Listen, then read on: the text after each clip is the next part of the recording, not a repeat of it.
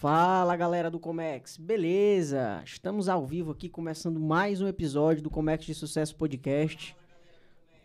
Eu e meu amigo Wesley aqui. é, a gente vai começar um papo hoje totalmente descontraído, como sempre, né? Aquele papo semanal para vocês. E o nosso convidado hoje é o sócio proprietário da Nutriview, Erasmo Martins. É um prazer te receber aqui, cara. Quero primeiro te agradecer o, o aceite, né? E Prazer é todo meu. queria que tu apresen- se apresentasse aí pra galera. Ah, legal. Bom, meu nome é Eras Martins, né? Sou proprietário da Nutriview, Nutrição Animal, né? É, Estou há 20 anos, 21 anos no, no segmento, né? É, os produtos que trabalhamos, na verdade, trabalhamos com é, ingredientes para nutrição animal, na verdade, né? Então, é uma cadeia pouco, ah, pouco conhecida, né? E é isso aí. Vamos falando aqui, vamos andando que a gente vai explicando um pouco mais da, da Nutriview, né? Show, de Show de bola. bola. E pra gente começar aqui, a gente vai falar um pouquinho dos nossos patrocinadores aqui, né? Pra começar o podcast. O nosso patrocinador é o MD Studio, que como vocês já notaram, a gente tá hoje em um estúdio novo, né? O estúdio 2 aqui do, do MD Studio, né? Que tá totalmente pronto para te receber. Você que quer fazer live, podcast, né? Quer fazer show, né? Ele também tem uma estrutura para levar, para fazer o show. Então, você que, que quer ter esse tipo de serviço, fazer sua produção musical, né? Sua banda, é só entrar em contato. O link tá na descrição do vídeo aqui. E aí o Marcos vai te atender prontamente, tá bom? Sem E a isso- partir de hoje, a Nutriview já está patrocinando também. ó. Eita, Vamos entrar com esse patrocínio. ali, É aí, isso aí, ó. É, isso aí. Vamos Show, entrar com esse cara, patrocínio aí show. para ajudar. Vamos crescer junto. Com certeza. E aí vai ser um prazer também ter a Nutriview aqui com a gente. Pra somar, e no próximo episódio já vai estar aqui na telinha. Nutriview. Olha só. Colocar o vamos- vídeo, né? É isso aí. aqui e Vamos mostrar um mostrar pouquinho mais do- o que, é que é o segmento, né? É isso aí. E também a gente vai falar do Gaudisson, né? O Gaudisson é quem monta aqui a nossa estrutura de cabeamentos, instalações elétricas, né? Toda essa parte ele faz, né? Para você que também tá precisando fazer uma acústica na sua casa, um som ambiente, o Gaudisson, ele trabalha com esse tipo de serviço, o contato dele também vai estar na descrição aí do vídeo. E é só falar com o homem que o, que o cabo é desenrolado, viu? A gente vai, vai falar aqui também da Divino Sabor, Divino Sabor Delicatessen. Já já, a gente já tá chegando às, às guloseimas aí pra gente provar aqui, né? E mais uma vez a Divino Sabor com a gente aqui, sempre, sempre fornecendo e, e- e alimentando a gente com qualidade, né não, Wesley? Sim, com certeza. Mas o sabor. convidado, o convidado do, no, no podcast passado, o cara gostou dos doces, viu, Carlos? Comeu? e, e é, e é bom, e é bom. E chegando no final de semana, né? Então tá liberado, não é isso? O cara pode, né? Depois de um É, treinozinho, né? Chegando no final de semana, tá liberado. Queria também falar aqui da Instalar Ar-Condicionados, que fez a higienização aqui do nosso ar-condicionado, né? Tá geladinho, tá? Não? Tá, tá, rapaz, o negócio tá, tá bom hoje, viu? Não tá no calor, não. Tá no calor não, tá geladinho aqui. Então, se quiser falar com o Cláudio, é 99924 4520. Só ligar instalações, venda de ar-condicionado, só ligar pra ele que ele, que Desenrola. ele desenrola. Ah, essa empresa está lá é que faz a manutenção da Nutriview. Ah, cara, já. É isso mesmo. E tava lá na tua casa. Tava na minha casa, inclusive. É isso mesmo. Qualidade, então. Qualidade, pode contratar. E por último, a gente já tá aqui com a Nutriview, né? E, e queria que tu falasse um pouquinho que essa parte aí, acho que tu sabe, não sabe? Tem um tempinho, né? É, isso aí, isso aí. Agora, a minha área é isso Agora, aí, né? agora é comigo, hein? Agora é comigo, né? Agora é comigo, né? Queria que tu falasse um pouquinho aí do começo da Nutriview, como foi, Trajetória. Foi trajetória. Bom, é bem, bem, bem complexo, na verdade, né? Pode E- se alongar que a gente tem tempo aqui. Então. Cerveja ali tem, tem um bocado Olha ali. só, então, inclusive faz, faz um pouco de história, lembrando que, é, que aqui é Comex de sucesso. Então, o Comex vem mais levando essa parte de importação, exportação, mercado internacional, não é isso? Sim. Então, sempre foi um sonho meu.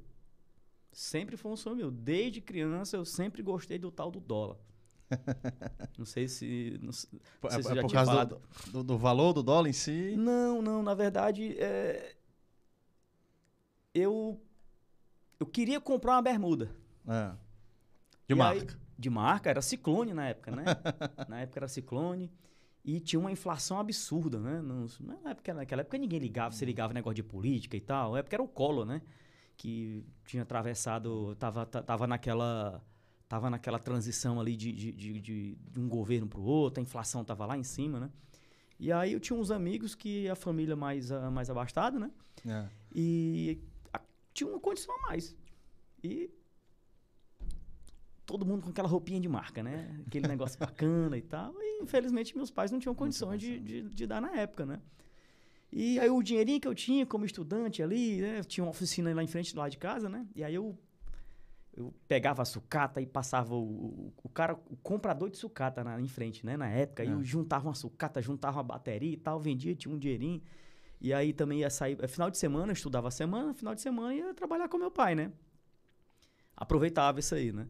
E só ajudava mesmo, fazer qualquer besteirinha para ele me dar o dinheiro, porque não tinha condições de ficar.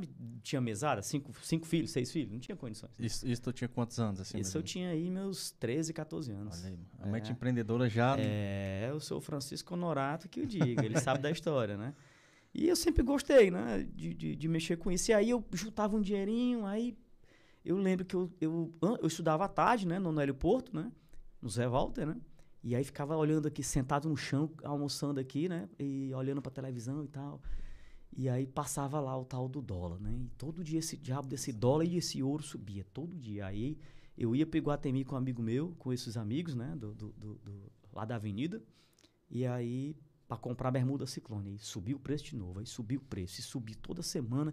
E o dinheiro não dava, o dinheiro não dava. Aí eu, rapaz, eu, como é que faz para comprar esse dólar? Vou comprar esse bicho, que ele sobe toda semana, então vou no ver. Vou Vai comprar, aí eu mim, pego né? e vendo o dólar. E aí fui no Mercado Central, na época, vizinho Inamps. Olha, só pra, só pra entender, eu tenho 43 anos de idade, parece não ter, mas tenho 43 anos de idade, né? Então isso tinha 13, 14 anos. E aí, assim, eu fui pro centro da cidade, né? consegui passar por debaixo da catraca para não pagar o, o, o, a, passagem. a, passagem. do ônibus, né? e aí, beleza, cheguei lá, comprei aquele pouquinho de dólar que tinha, perguntei como fazia para vender, e aí o cara explicou, ó, para comprar é mais caro, para vender é mais barato. Beleza, mas perde quanto? Tanto. Aí eu comprei e trouxe para casa. E aí comprei de novo mais um pouquinho, foi juntando aquele no dia que estava combinado para ir pro Iguatemi, porque não era todo final de semana, né? E aí eu fui lá no, no, no, no, nesse shopping central na semana, vendi o dolinha, quando aí pronto, final de semana Sim. eu comprei minha primeira bermuda ciclone. Com a diferença, né? Aumentou. Com a diferença, mas mesmo assim, o real, o real na, época era, na época era Cruzeiro Não. Novo. Entendi. Na época era Cruzeiro Novo, Cruzado Novo, nem sei a época o nome da moeda, né? Faz muito tempo. E aí, com a desvalorização, a moeda caindo, eu tinha dólar, ah. dólar subindo, pronto, deu certinho. Conseguiu. Cheguei lá, comprei. Comprei minha bermuda Ciclone e provei a primeira Coca-Cola em lata da minha vida. Eita. Cheguei lá naquelas máquinas grandonas que tinha lá no shopping, ó. Botei o dinheirinho lá, caiu a lata. Eu bebi uma lá e trouxe, bebi lá e trouxe uma pra casa. Cara, invocadamente empreendedor, vem, parece que vem do, de berço, assim, né? Tem, tem gente que já nasce com aquele espírito empreendedor. É algo assim, eu acho, eu acho Comprei eu acho minha primeira bicicleta com dólar também. também. O vizinho nosso tinha uma bicicletinha, não queria mais, queria vender. E aí eu não queria vender os dolinhas que eu tinha guardado ainda, porque eu ia, ia perder o meu dolinha. Eu não queria ir no centro vender. Porque eu ia para gastar dinheiro com a passagem, ia perder aquilo ali e tal. Aí eu, rapaz, teu pai que trabalha no centro, vai lá. Aí eu dei o dólarzinho para ele, aceitou, fizemos a conversão, acabou. Comprei minha primeira bicicleta também com dólar. Olha aí, rapaz. 13, 14 anos de idade. e aí, velho, eu sempre gostei dessa paixão, desse, desse, é, é, é, sei lá, eu sempre achei uma, eu sempre achei que eu tinha aquela cabeça, ah, porque o de fora é sempre melhor, sempre sempre tinha aquilo, né? Entendi. Porque na verdade antigamente era isso mesmo, não tinha essa globalização que tem hoje, né? Hoje o que tem aqui tem lá fora, não era assim antigamente, né? E pronto. Aí veio esse trabalho, né? Veio a, a, a, a veio essa questão da bicicleta que eu comprei, aí veio aquele negócio e tá um trabalho. Despertou assim. Des, sei lá, despertou meu, meu, meu, essa parte de comércio, né? E eu me virava antigamente, né? pegava um celularzinho, comprava um celular, vendia na época do startup, né? Enfim, passando esse período aí, já trabalhei com. Já trabalhei em oficina de moto, já trabalhei montando cerâmica, viajando para Maranhão, para o interior do, do, do, do, Ceará. E isso num período curto, né? Porque, sei lá, 14 anos. Eu, eu sempre estudei em escola pública, né? Nunca fiquei reprovado nem de recuperação na minha vida. Né? Sempre foi bem tranquilo, né? Meus pais não, não obrigavam a gente a trabalhar para dar sustento dentro de casa. Não, o primeiro princípio era ir estudo. No final de semana a gente queria sempre um pouquinho, né, um dinheirinho, alguma coisa, e a gente fazia esse trabalho lá com. com... Eu saía com meu, meu, com meu pai, né, para trabalhar no sábado, na verdade, né? Entendi. Construção civil. Meu pai era da área da construção civil. E assim, foi seguindo. Trabalhei em tantas as coisas, na verdade, que eu nem. Eu até esqueço às vezes, né? Em quem que eu me meti, né, para trabalhar. O, fa o, famoso bico, né? É, e fazia os bicos então. E um amigo, Júnior, até eu, eu mandei o link para um grupo aqui, de repente ele tá assistindo aí, né? Isso, ele tá assistindo. Quem sabe ele vai ser um patrocinador também, né? Aí, Isso é, é, é, da água, água adicionada de sais, é, acho que é Pontes. É Pontes, é isso mesmo. Água adicionada de sais, Pontes. Né? É, o, muito amigo meu, e aí ele trabalhava nessa empresa desse segmento de nutrição animal, né? Erasmo, só, só te interrompendo. Vai lá. Mas tu, esse link ele vai ficar disponível aqui. E aí, para quem não conseguiu ver, já pode ver Legal. na íntegra, com cinco minutinhos, depois que acabar a live, vai estar lá tudo para você. Olha o que eu tô lá. falando, a história é longa. E, né? Aqui a gente tem tempo e tem É, cerveja. não se olha só, que a história é longa, né? E, e, e, eu- e mais, eu digo mais, se você tiver um amigo que quer escutar no Spotify, vai estar lá disponível também no Spotify. Legal, legal. E aí, só Show mandar o link Então, o Júnior, conhecido como Júnior Xuxa, na verdade, né? O Júnior, ele, ele, ele era auxiliar de escritório né, dessa empresa, né? E ele recebeu uma promoção. E ele estava precisando de alguém para colocar no lugar dele, porque ele estava sendo promovido e ia subir de cargo, né? E aí tinha alguns amigos lá e surgiu a preferência, surgiu. Ah, o Erasmo, vamos lá. Aí para trabalhar. Aí, Isso tu já maior, 18 anos? isso eu tinha, acho que menor 21 ainda? anos, 21? eu acho, 21 anos, né? Essa correria tinha 21 anos. E aí surgiu essa oportunidade, fui lá trabalhar. Fiquei como auxiliar de escritório lá, acho que uns um ano e meio, dois anos. Né? Desse um ano e meio, dois anos, surgiu a oportunidade para ser vendedor da, da, da empresa. Aí, aí eu fui ser vendedor na empresa. E aí entrou outro no lugar e assim vai, né? O mercado, graças a Deus, funciona dessa forma, né? Você vai Entendi, trabalhando e vai aparecendo oportunidade, você Vai vai, abraçando, vai ali, né? aprendendo, né? É, dedicação, o foco da dedicação, você vai crescendo, né? É, isso agradeço muito também a um empreendedor né, do, do segmento, né, que é o Baltazar de Castro, que era o proprietário da empresa, né? E ele me deu oportunidade, né, nessa época. Ará, você quer ser vendedor e tal? Fiz um, eu tava, eu tava sentado lá, meio triste na segunda-feira, né? Aquelas velhas segunda-feira da vida, né? Liso. Ah, você quer crescer na vida e tal? Quero, Baltazar.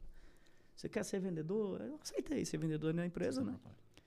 E enfim, daí começou a trabalhar, né? eu comecei a, trabalhar com, de fato, com Vendas, nutrição animal, com vendas Ah, na ah, área de nutrição animal. Isso não era na parte de, de água, não, né? Já, já... Não, não. Água, é, é, esse amigo meu, hoje, Júnior, Ah, ele ele tem tem uma a- empresa de água. Entendi. Isso, então, ele evoluiu, acho que se brincar aí, o Júnior cresceu muito na vida. Entendi. Então o cargo que tu, ia- Muito. tu ia executar era numa empresa de nutrição. Nutrição animal, isso. Pronto, nutrição não, animal. O Júnior foi para o Júnior foi para para uma outra área, né? Uma área de logística. Hum. Depois ele, ele se tornou lá o gerente industrial da, da empresa. Depois montou o negócio dele, que é esse negócio de águas. Entendi. E hoje o Júnior, na verdade, assim, tudo começou porque o Júnior me deu uma oportunidade. eh, Entrei lá no lugar dele e aí começou. Entendi. Então, Entendi. eu cheguei nessa empresa através do Júnior, né? Entendi. E aí, toca pra frente. Então, passei mais uns três anos trabalhando nessa empresa. E aí saí de lá com o diretor comercial que tinha na empresa e montamos uma, uma outra empresa para comercialização desses produtos. Então, com esse sócio, eu passei mais uns quatro anos, cinco anos. Depois separamos sociedade, cada um seguiu o seu rumo. E a Nutrivil nasceu em novembro de 2007. Entendi. Mas o segmento eu trabalho desde então, a, desde 2000, na verdade, né? 20 anos. 2000, 20 anos, né? Na verdade. Eu ainda lembro que nessa empresa eh, tinha, tava chegando a internet, né? Tava aquele, aquele, aquele, aquela mexido de internet, aquela discada, Discada, tal, né, era né? discada. Telefonezinho. Isso, isso. Aí tinha um cara, tinha um, essa empresa no passado já tinha exportado, né? Eh, ela trabalha com ingredientes. eh, o segmento funciona o seguinte: é, é um segmento totalmente desconhecido, né? Que ele trabalha com resíduos de abates de animais. Ninguém nunca se questionou. Erasmo, para onde é que vai as penas da galinha? Para onde é que vai o, o Couro, couro? o O couro, couro todo couro. mundo sabe, né? Mas para onde que vai as, as gorduras, os ossos do, do, do boi? Porque ninguém sabe a quantidade que se abate. Então, na época, o Ceará abatia um milhão e meio de aves por semana. Muito, viu? Na época. Hoje eu acho que passa de 2 milhões brincando. Hoje, 2 milhões de aves por dia é o abate diário de Santa Catarina. Então você vai perguntar para onde é que vai essa ruma de pena, para onde é que vai essa ruma de víscera, de coisa que ninguém come. Então, então o segmento é isso. Ele é basicamente é, é, ele é galgado em cima da plataforma de, de reciclagem animal, reci- reciclagem de, de, de- de produtos de origem animal. E esses produtos são destinados à alimentação animal, desde que não seja para a cadeia de ruminantes. Porque em 90 e tantos lá teve o problema da vaca louca na Europa e tal, então o mundo é, o mundo teve essa teve essa proibição de fechar a cadeia. A única maneira de fechar a cadeia era proibindo produtos de ruminantes para ruminantes. Então, entra com tudo. O que seria o ruminante, só para a galera entender aí? Ruminante é o boi, é o caprino, o ovino, né? O... Esse seria o ruminante. O resto das cadeias são permitidas, né? Então, hoje os produtos entram muito para ração de frango, entra muito para ração de, de, de peixe, uh, camarão, cachorro, né? Vem para toda a linha, para toda, toda a linha pet food, né? Entendi. Então é um, é, um, é um segmento muito, muito complexo. E ele tem que entrar na formulação. Porque um produto ele é muito rico em proteína, em cálcio, em fósforo, em, em gorduras, né? Então, proteína animal. E tem vários outros fatores nutricionais que aí, se for falar aqui, aí se estende muito e muito, muito mais. Mas, mas o que foi que, que despertou assim ti para tu... Não, agora eu acho que Estou aqui há três anos na empresa, chegou o momento de eu, de, de eu empreender, de eu... O, quais foram os teus desafios? Quais foram os Foi teus simples. medos? Foi o, simples. O, que é que... o gerente da empresa ganhava mais do que eu. e eu era responsável. O gerente industrial ganhava mais do que eu e eu era responsável por ele. Como Faz assim, sentido. velho? Eu era o vendedor da empresa, então o gerente da empresa, se ele fizesse algo de errado, a culpa era minha. Eu tinha responsabilidade. E aí eu ganhava lá um valor, já conhecia o mercado, disse, não, se eu... Vou, vou imaginar aqui, fiz uma conta. Existiam uns corretores de mercado na época, que era o pessoal da, de São Paulo, né? Sempre, muito forte, sempre foram muito fortes nessa época de, de sempre foram muito fortes na, é nas representações, né? Entendi. Do agro em geral, milho, soja, as farinhas de origem animal, enfim. E eu conhecia muitos deles. E aí os caras vendiam uma carreta de produto, ele vendia tipo, ah, só para você entender, vendia uma carreta que a gente chama, uma carreta são 30 toneladas, mas os volumes são mais bem mais altos. Eles vendiam 200 toneladas por mês, já ganhava o que eu ganhava. E eu vendia 600. Só, só de comissão ali. Só de comissão. Já ganhava meta, já ganhava o que eu ganhava, entendeu? É, o que eu ganhava por mês. Aí eu pensei, pô, não sou eu não morro de fome. Eu nunca morri de fome. Eu Entendi. me viro. Vou trabalhar de pedreiro, vou trabalhar de qualquer coisa, vou trabalhar de, de, de, de, de taxista. Então, eu, qualquer coisa que eu faço, eu ganho mais do que isso aqui. Mas aí surge essa oportunidade. Bora, vamos trabalhar comigo e tal, vamos montar comercialização. Eu disse, não, saí sem medo, porque se não desse certo, eu me virava de qualquer forma. De forma não ia morrer, né? Não, não, de forma alguma. De forma alguma. Como eu já te falei, já tinha trabalhado com tudo nessa vida. Até eletricista eu fui. Imagina, torneiro mecânico. Fiz um curso no Pia Marta de torneiro mecânico, trabalhei como torneiro mecânico. E aí você então, onde é que vai, né? Então dá pra montar uma empresa tranquila, né? Fez eletricidade. Não, assim, eu não tinha medo, né? Eu assim, poxa, vai perder o quê? Meu amigo, eu não vou perder. Eu ganho isso aqui. E eu consigo ganhar igual ou um pouco mais, então. Já conhece o mercado, já entende não, tudo. Então, né? Não tive medo e fui. E aí deu certo, trabalhando, foi um trabalho forçado. E, trabalho forçado que eu digo é, é, é, é no sentido de, de de iniciar, né? Lembrando que nunca entramos e nunca entrei no mercado da empresa que eu trabalhava. O mercado era tão grande que ficou lá a empresa que eu trabalhava até hoje, sou amigo de todo mundo. Então, porque existia o um medo, ah, ele é vendedor, vai, vai mexer vai pegar com os meus clientes Não, aqui, né? nunca, nunca nem existiu isso. E, e o sol nasceu para todo mundo, né? Com certeza, o mercado é muito grande, é gigantesco. Nosso mercado é bilionário. Não, né? o mercado de, de, de nutrição animal é bilionário. E é, e é assim, a prova disso é que na pandemia foi um dos setores que assim, não, não parou, parou né? né? Não, de forma alguma. Não parou. É impossível parar, né? Na verdade, assim, ele pode diminuir algumas coisas. A conta que eu costumo falar, pessoal, a conta é 100%, né? Você vai imaginar em alimentação, a conta é tudo 100%. Você está comendo carne, você está comendo frango hoje, amanhã você está comendo carne, mas depois você está comendo ovo. Mas a sua alimentação é baseada em X quilos por dia, aquela, existe aquela média, existe uma média, não um consumo per capita, né? E tem o consumo de frango, que é muito forte, né? O consumo de ovo, que é muito forte, né? E depois suíno, depois vem carne, né? Peixe entrou. Então, assim, de, desses anos que eu estou no mercado, entraram muito, assim, entrou muito forte, muito forte mesmo a parte de aquacultura, né? Que vem o, a parte do peixe, do camarão, né? Entrou muito forte mesmo, né? Tá dividindo bem. E o, a, o frango o consumo aumentou bastante, frango e ovo, né? Então, assim, quer queira ou não, não é porque tão barato. O seu pessoal realmente procura algo mais saudável. É. Sim, é, com certeza. Carne bovina tá mais caro? Tá, mas todo mundo come um pouquinho de carne ali, uma vez por semana. Eu, particularmente, eu como carne uma vez por semana no, no restaurante que eu, que eu almoço. Às vezes nem como carne, eu sou carne bovina, né? Entendi. Eu sou do frango e sou do ovo. Do ovo, do É, ovo. Tradicional, sou né? Tradicional, sou do frango, sou do ovo. Uma alimentação mais saudável, menos gordura. É, eu ali. gosto, eu gosto. Pra poder tomar cervejinha, mas senão Pra poder cara- tomar cervejinha. Você vai na semana ali, É. ó, você vai dando aquela encurtada ali na semana, né? Trabalhando bacaninha, e você tem o. é que- Quem, quem faz exercício e tudo, né? Chama o dia do lixo, né? Ah. Aí tem um dia do lixo no final de semana, né? Aí compensa, né? é, que é bem começa.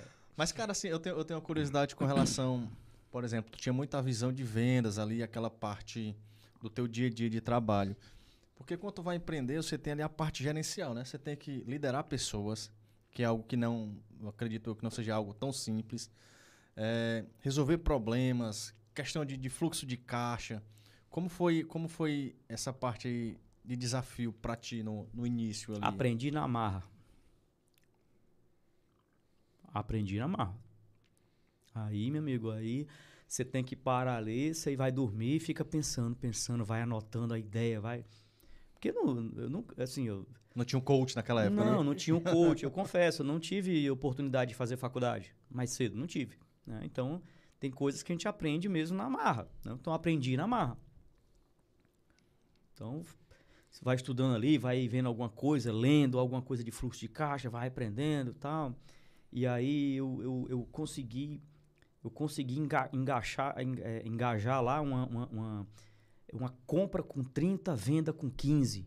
Poxa, ficava e aí tinha transporte, tinha mais cinco dias de transporte, então eu tinha 10 dias aí, né? Pra esperar o cara pagar, tinha 10 dias de caixa. Aí você vai trabalhando, opa, aqui, tá dando certo. Então, até um certo volume lá vai dando certo. E aí a empresa foi criando caixa, foi criando caixa, né? E assim, hoje eu vi que na, tem uma filial em Caruaru, né? Sim, a Nutriview tem sim, tem uma filial em Caruaru, né? E assim, queria saber como é essa parte, porque a gente tem um desafio de estar no estado distante, de ter ali, entre aspas, né, tá um pouco mais longe do negócio, e como foi essa parte de, de começar a criar uma filial? Porque você tem que ter ali todo um processo gerencial para aquilo funcionar longe de você. Assim, tu usou uma estratégia, tu teve uma pessoa de confiança? Nessa assim? época que eu saí da, da- da- dessa empresa aqui no Maracanaú, eu fui trabalhar com uma outra empresa concorrente que era do Pernambuco.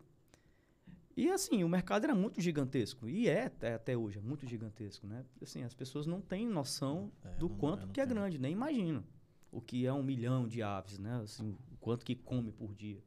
Cachorro, pelo amor de Deus. Só vocês observarem como o mercado está crescendo absurdamente. Na Avenida Walsh Soares, tem três lojas de pet food sendo lançadas. Tem mais uma agora, que é, da, que é, que é a Pets, né? Que ela, inclusive, tá, tá na Bolsa de Valores.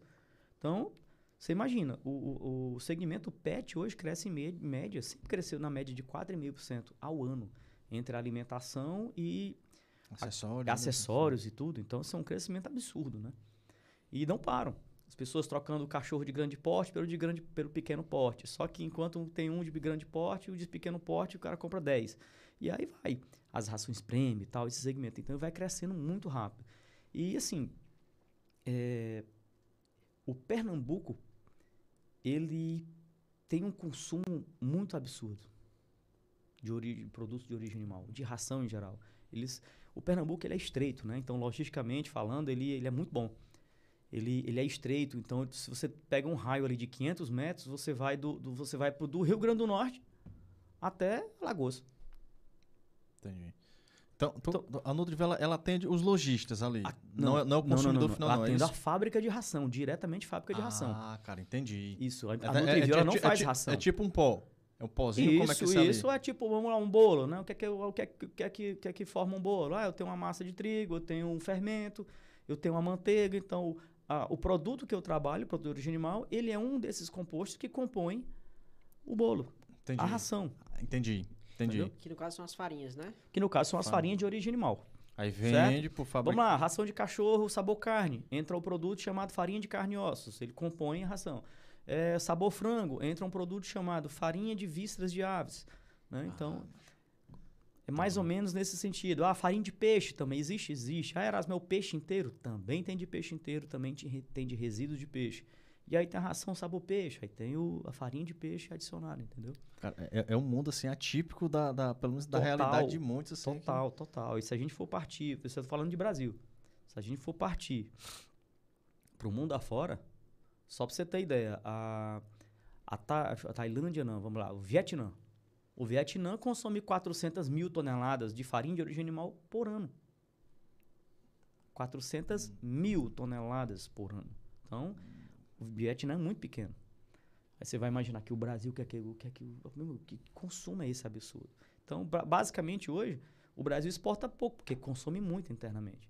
Então, a balança comercial hoje, consumo interno, externo, exportação, é muito pequeno. Eu acho que hoje o Brasil exporta 3% só. Olha lá.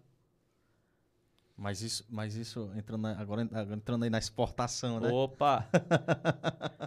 Isso, o, tu acha que esse 3% a, a- é por conta da burocracia? Tu acha que é, é por conta da falta de conhecimento? Não. O medo da galera de, de, de, de de entrar no, no- no mercado internacional? Não, não, é, é- é burocracia mesmo.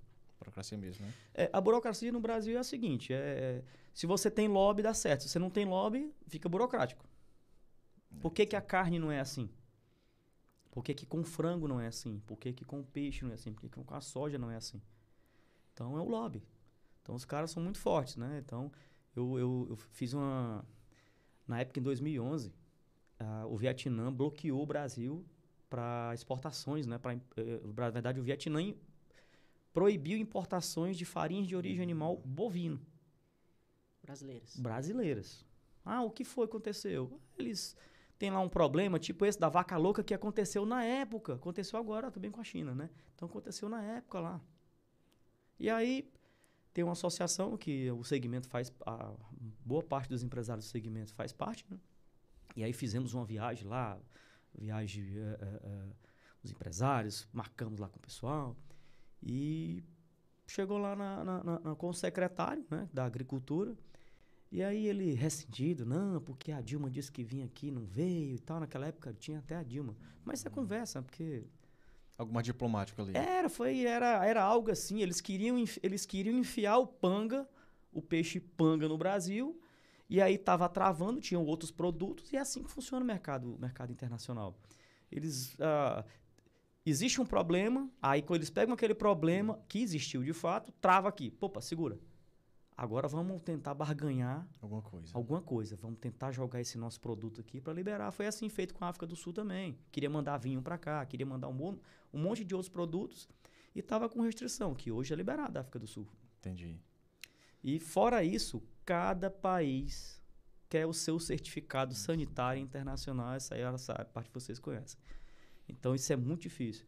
É, você escreve, estou de acordo? Não, não estou. Troca isso, troca aquilo. Então, às vezes, eles querem coisa demais que o Brasil não pode oferecer. Que a legislação nossa não permite oferecer. E aí fica aquela briga, aí demora. Então, desde 2011, a Vietnã ainda está bloqueada. Ainda não. To- É, é invocado, né? Toda, toda questão política, né? É. Comércio, é comercial, assim, é político e comercial. O cara quer mandar, e Se aí? O cara quer mandar, quer trazer o panga pra cá. Só que, assim, vamos falar de, de, de, de, de- parte sanitária, né? Eu, eu, eu digo, se o Brasil, se não é o melhor, é um dos melhores. Sanitário, o sanitário do Brasil é exemplo para qualquer país no mundo. Não tem como, não tem. Tu fala do sistema de. O sistema de rastreabilidade, os, os produtores, o controle de qualidade, tudo, tudo, tudo. Hoje, qualquer produto para ração, qualquer produto que vá se fabricar ração, tem que ter controle de qualidade, tem que ter laboratório. O caminhão passa parado dois dias para fazer análise do- pra- da matéria-prima para entrar. Eu atendo clientes aí de pet food, o caminhão passa dois dias para descarregar. Tá esperando sair as análises. Então, assim, hoje os animais estão comendo melhor que a gente. Aí diz, não, mas nós somos o que comemos, né? nós somos o que comemos, então tá, então tá correto, não é isso? Ei, ninguém chega ali no mercantil e vai pedir ali a análise ali do frango ali, né? Do... Não, já tá tudo pronto. Então já tá tudo pronto, já foi analisado, É, tem tá correria. tudo- É igual nessa pandemia, tá? Aquela correria e tal, o pessoal, ah, fica em casa, aquela, aquela, aquela coisa toda, né? E aí não, mas o pessoal não sabe, acha que o frango nasce no supermercado, que o arroz nasce lá. Mas não, pessoal. Tem uma cadeia pra trás ali, ó. Alguém uma tem que trabalhar pra trabalha- isso, É, né? alguém tem Alguém que tem que trabalhar pra você ficar em casa, né? É isso aí, a economia a gente vê depois, né? Agora fica o prejuízo aí, né? Ficou prejuízo. Concordo com o seu posicionamento. Agora, pega ali, Machado. Vamos pegar ali. Eu pego. Pega pronto aí. Pode pegar a cerveja aqui, rapaz, que não tem. Deu uma sede aqui, né? Não, pode trazer pra cá o. Traz o. Trazer o. Fazer pegar mais um aqui, outro. Pronto. Trazer pra cá que a gente. Ah, rapaz. Rapaz, o convidado é. Aqui Você, é, você viu então, viu? aqui é desenrolado. uma cervejinha aqui. Vou pegar aqui o pessoal que tá com a gente aqui. A gente sempre gosta de interagir aqui. né? E tem um Opa, pessoal obrigado. aqui com, com a gente aqui. Senhorita Aline Caracas, sempre com a gente aqui, já colocou aqui no começo, né? No aguardo de mais um episódio incrível do Comércio de Sucesso. Obrigado, viu, Aline, pelo seu sua presença e sua audiência aqui com a gente. É sempre um prazer. E tá aqui, sabe quem é? A Rosa Martins, tá aqui com Olha a gente, viu? Aí. equipe Nutriview, viu? Equipe Nutriview. Equipe Nutriview. Né? Tem aqui o Getúlio Marcos. É o primo do, do, do Marcos Filho, nosso técnico aqui de, de, de, audiovisual.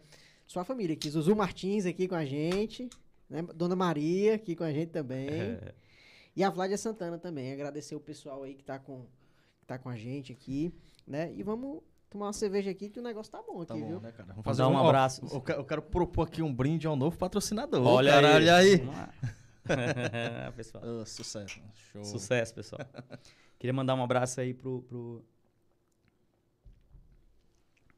pra equipe Nutriview do Pernambuco, né? De Caruaru, a filial fica lá.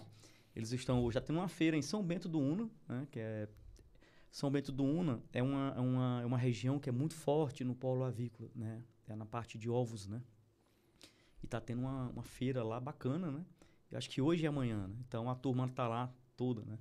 Então, é, junta veterinário, junta equipe técnica, e aí tem palestras, né? Tem, tem, Muita coisa. tem, tem reunião aí, reunião do, do, do- do- Aí vai fornecedor, vai todo mundo. Enfim, feira, né? E, e, assim, essa parte da feira é interessante porque gera muita visibilidade para a empresa, né? A gente tá ali e tá, entre aspas, né? todo mundo ali e surgem oportunidades. Eu tive a oportunidade de, de visitar o teu stand lá na... Agora não vou lembrar o nome da feira. Centro de eventos Centro aqui, de eu acho que eventos. foi PEC Nordeste, não me falha a memória. Ou, Fe, ou Fenacan. Acho que foi Fenacan, foi Fenacan. Fenacan, que é a feira de camarões e tudo. Cara, é enorme. Assim, empresas que a gente vê, assim, não, não tem nem a noção do que seja o tamanho, mas quando a gente chega lá, conhece a empresa, vê a atuação da empresa, é um mercado, assim, totalmente. é, é, assim, que a gente não imagina. Eu vou falar um caso sei. aqui, vou falar um caso aqui que. Pra quem não sabe, o Erasmo ele é o meu tio, né? e aí a gente marcou esse papo e eu peguei, uma época que eu estudava na Unifol, eu peguei uma importação dele lá pra mostrar o estudo de caso pros alunos. Exportação. Exportação, foi exportação, verdade. Com o Everson. É, o professor Everson. Que, que, e, e assim, todo mundo fazia algo convencional. Calçados. Né? O pessoal fazia lá, mostrava a exportação Bem facinho, né? calçados. Roupas, É. né? O negócio. Aí eu cheguei, qual é o seu produto? Eu, farinha de carne e osso. Aí o pessoal, hã? que é isso, né? E aí eu fui mostrar, Não sabe. É. Não- que inclusive, eu não tô lembrado agora, mas a gente viu que um dos produtos era usado para produzir aquela bala fine. Aquela balinha, Os fins, né? Tá É. falando? não sei. Os finezinhos, É, aqueles. Não, se eu puder dar exemplo aqui de produtos, de que. Sim, É assim, o boi, ele é. Você- faz de, de tudo. de tudo. Até o mugido lá você grava ali pra, pra chamar o outro de corno, né? Então, aí, mas o, é, o couro vai pro o couro vai pro calçado. Então, no próprio couro também existe uma, uma, uma gelatina ele ali por trás, né? Que é, um- é um, é um sebo de título baixo. O que é um sebo de título baixo é que ele não endurece. Então, ele vai para uma outra, uma outra outro tipo de, de, de- de finalidade. Para quem não sabe, o sabão tem sebo. A maior composição do sabão é sebo bovino. Por que, que é sebo bovino, Eras? Porque o sebo bovino ele endurece, temperatura ambiente ele fica duro. Então utiliza-se muito, né? Biodiesel, casca e chifre do próprio animal vai para a indústria de, de, de químicos, né? Tá rotando aqui direto. Não, que é. Normal. Entendeu? Então, é, dentro existe a pedra de fé, o pessoal chama, que é o cálculo biliar. O cálculo biliar vai para a indústria farmacêutica, que é muito caro. Você vai hoje, o pessoal diz que é o, o- preço do, do, do, de um cálculo biliar bovino hoje está próximo ao, ao grama do ouro, né? Então, porque ele entra especificamente numa área farmacêutica necessária disso. Tem a bilis também. Aquela verdinha que a gente, às vezes, a gente, né? O, o rapaz lá põe pra fora um pouquinho, né? Quando bebe demais, né? Então, o, a- o- o suco gástrico também, ele é concentrado e ele é feito uma pasta que também vai para a indústria farmacêutica. Então, daí você imagina. As vísceras nós nos alimentamos, né? Quem gosta, quem não gosta, né? E o segmento é muito Então se aproveita ali, então. tudo se aproveita, tira a gelatina do osso. O caldo de mocotó, aquele potinho lá, aquele da, pra criança que faz aquele mocotó, né? O pessoal fazia Uhum. antigamente, né? E a gelatina vai para fazer é, produtos relacionados à gelatina e aquela cola de sapateira, a famosa cola de sapateiro. Então você não perde nada. Então, assim, é, é um segmento. É, é uma, o, o animal é sagrado, viu? Ah, Quem que imaginava? Realmente, nem assim, né? E o cuidado, né? Tem que ter o cuidado É, com o bichinho, né? Tem que ter um cuidado. Tem, tem, tem. O pessoal nem imagina. Olha o que eu falo. O pessoal de casa nem imagina. Acha que tudo sai da prateleira. Não é. Não é.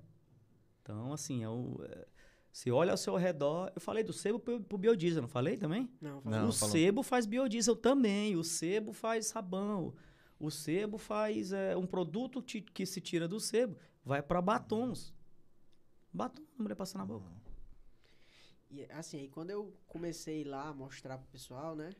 Primeiro que todo mundo fazia as fáceis, né? Roupa, calçado, uma coisa ali que não tinha anuência, né? Anuência, pra quem não sabe, é, é uma fiscalização especial de cada órgão. Por exemplo, é o produto da Nutrivil, ele é um produto agro, né? Então ele vai ter ali uma fiscalização É. do mapa do Ministério da Agricultura, né? É, e aí, entre outros, né? É, farmacêuticos, vai ter Anvisa, né? Sim. E aí, assim, as pessoas buscavam produtos que não tinham nenhuma doença especial, apenas da Receita Federal ali, Resumindo, que não tem dor de cabeça. que não tem dor de cabeça. Só queria o 10, era? Só queria Só 10. 10. É fácil demais, meu amigo. É fácil demais. Você vai, o segmento é tão complexo, tenta importar sêmen de boi pra cá. Complicado. Sêmen de boi. Tô falando da área do boi específico. Você vai trazer pra cá pra fazer enxerto aqui, ter melhores animais geneticamente bons, na verdade, pra ter ganho de peso e tal, carcaça, aquela coisa toda. Isso lá é para, para zootecnia, né? Já entrei na parte da logística aí. É, na, na parte de conservar imagina. pra chegar aqui conservado, né? Não, é muito, é um negócio gigantesco. Então, se for imaginar que isso, eu tô falando só do boi. Aí, se for passar pro camarão, vai passar pro, pro pet, for passar, passar pro... Então, assim, o Brasil é, tá de- tá de parabéns, o Ministério da Agricultura, né? É muito rígido, né? tem todos os controles necessários, né? E não... O que, que eu posso dizer mais sobre, o- sobre o segmento? Eu acho que, acho que o Brasil era para ter a porteira aberta para qualquer país do mundo. Por tão exigente que ele é. Com ele mesmo. Então, tem países que se exporta que é muito mais fácil do que vender aqui no mercado interno. E, e assim, a gente, voltando aqui à, à, à questão lá do- dos alunos, né? Todo mundo fazendo fácil. E eu peguei os certificados e comecei a destrinchar aquela questão do, do- do selo de qualidade do SGS, né? E aí mostrar pro pessoal. Foi nota máxima. Nem viu? me fale, viu? Meu amigo. Aí você vai exportar, beleza, né? A primeira exportação que eu fiz na minha vida foi quando a, a primeira empresa que eu trabalhei lá teve um contato lá e a gente estava mandando para para Alemanha. Existe uma cidade lá chamada Hamburgo, né? Acho Dá um tem, Google né? aqui agora, Dá viu? um Google, é, acho que isso que é isso mesmo. Que não tem. Que é aquela do, do, do, do, do container, né? Se não me falha a memória. Mas, enfim. O corretor que estava fazendo a negociação era da Inglaterra. É isso mesmo, né? viu? É, é isso mesmo. Isso mesmo. Ele era de Londres. E aí, através de um outro corretor, que era o, o, o, o cara que era de Maceió, que era de Maceió, o nome do cara era Ian Ross, em Londres. O comprador era em Hamburgo. Então você imagina aí o, o- e o que era o produto? Casco de boi, casco de pé, o, pé- o casco do boi, o chifre do boi triturado. Para que é que serve? Adubo. Riquíssimo em nitrogênio. Média 12 a 3% de nitrogênio. E a absorção lenta, né? Então você pega esse produto, você adiciona ele aí para culturas específicas, né? É, diziam que, assim, a específico, como ele é absorção lenta, falavam que ele exportava, ele, a Alemanha importava esse produto e de lá ele exportava para a Itália e tudo, porque diz que tem um resultado muito bom na uva, né? Então eles adicionam esse produto lá na, na, na- uva, porque ele- a liberação do, do, do, do nitrogênio é mais lenta, né? Então é, era muito bom para isso, né? Isso vocês já sabiam dessa finalidade do. do, do- Já a empresa no Já- passado sim. já exportava. E aí eu gostava, na época que eu falei, na época do inglês lá, que eu gostava do dólar e tal, aquele negócio do Google, né? Eu usava aquele o Google, o, o- o tradutor do Google. Saía tudo errado. Mas deu certo. Oxe, tá- Deu certo, né? deu, deu pra negociar, né? Não, ei, foi uns seis meses, mas foi. Pagou, deu certo, enfim, com trancos e barrancos. A E aí- primeira foi. Foi, isso no passado. Aí a segunda, a segunda foi em 2006, né? Aí essa daí eu mandei pra onde, meu Deus do céu? Eu já tava, eu já tava na, na, na- naquela outra empresa que eu, que eu já era sócio. né? Mandei pro, acho que foi Vietnã, se me falha a memória. E a terceira foi exportação conclusiva, né? Foi na própria Nutrivil. Eu mandei pra Zimbábue e mandamos pra Bangladesh, né? Que foi a que eu usei lá. Isso, foi a que usou. Tudo para nutrição animal. Erasmo, por que que parou? Por que que não manda mais e tudo? Porque antigamente o Ministério da Agricultura, ele, apesar de ser um órgão único, dentro são cheios de pastas. Quem mexe com boi, quem me, desculpa, quem mexe com alimento, carne, produtos perecíveis, estava ligado ao DIPOA. Quem mexia com ração, produtos preparados, alimentação para animal, era DEFIP. Então, assim, os acordos que eram feitos internacionalmente eram todos com bases em alimentação, de IPOA. Então, os certificados sanitários internacionais negociados via de IPOA, faz tudo, é, via de IPOA, não dava pra gente que era da ração. Aí você imagina, você trabalha com um produto de origem animal, onde a origem dele foi o boi, foi o frango, que foi certificado, que foi conversado no país e liberou o boi, a carne, mas não liberou o Liberou. produto que era oriundo dele. Dá pra entender. Dá não, pra entender não. Aí no caso tu teria que ter anuência de outro, outra pasta pra poder fazer aquela. Tinha que entrar tudo com recurso no Ministério da Agricultura, solicitando, pedindo a inclusão. Olha, quero, precisamos de um acordo internacional com esse país. Aí você dá a entrada via Ministério da Agricultura para ir para Itamaraty. Aí vai para Itamaraty, que eu esqueci o nome do, do- da pastazinha lá que é responsável por isso. Aí deles entra em contato com a embaixada nossa lá. Aí a embaixada nossa lá naquele país vai entrar em contato com o Ministério da Agricultura. Aí começa. Aí vem documento, vai documento. aí- Isso é um custo muito alto. Isso é. Eu cheguei na. na- na- a gente estava na, na China, né? Visitando lá o pessoal. E aí fomos na embaixada da China. Só pra você ter ideia do lobby. Um madido para cuidar de todos os produtos do Brasil. Complicado. Complicado, Não dá não. né? Olha só a embaixada dos Estados Unidos. Um para cada produto. Eles se separavam por cadeia, né? Então tinha um adido só para soja, tinha um adido só para milho, tem um adido para uma cadeia de alimentos tipo carne, tem um adido. Ou seja, meu amigo, não tem condições, é impossível, é impossível. Não tem condições do cara atender. Então, isso eu estou falando de China. né? Então, é, vai para os outros países. Ainda falta 190 e quantos? 190, talvez. Então, assim, nesse sentido, o Brasil tem melhorado muito. Muito, muito mesmo. Mas está muito longe ainda. E, e assim, é, antes da gente falar aqui dos nossos patrocinadores, né? Do, da, do Divino Sabor, que trouxe aqui uma Já chegou torta aqui de já, frango e já chegou. O é negócio tá bonito. E é do Halloween, viu, cara? Veio aqui o morcego aqui, ó. Foi mesmo? Tem um morcego, esse aqui caiu, mas... é... É um morcegozinho aqui, cara. Pra provar. E aí, cara, seu morcego aí? Opa, vou deixar aqui, que Sim. eu vou. Ele não dispensa hoje, não. Hoje é o dia do lixo hoje. Já é o dia do lixo, é? Vou falar um pouquinho aqui, rapaz. O morceguinho com a câmera aqui do... Esse negócio de Botar copo na do seco não vale a aqui. pena, não. Vou Botar- aqui. não- Na, minha- na- na vez passada eu botei nessa, mas tu mostrou a outra. Ó o morceguinho aí, da... Foi estilo Halloween, viu? Isso aqui, show. Ó o estilozinho Halloween aí, da Divino Sabor. Os caras acompanham, acompanham, viu? Tudo.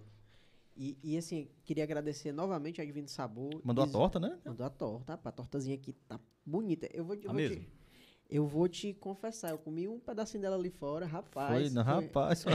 que eu me atrasei hoje, não foi? Eu demorei a Rapaz, chegar. quando o trânsito aqui, eu dei uma beliscada nela ali fora, porque a fome tava grande. A bicha é, boa, viu? Delícia, né, A cara? gente vai já, o Erasmo vai aprovar aqui também. Com certeza.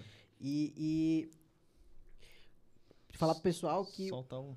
que o link, né, com o Instagram da Divino Sabor vai estar na descrição do vídeo, com o telefone, contato, fica ali na cidade dos funcionários, na Rua Júlio Lima.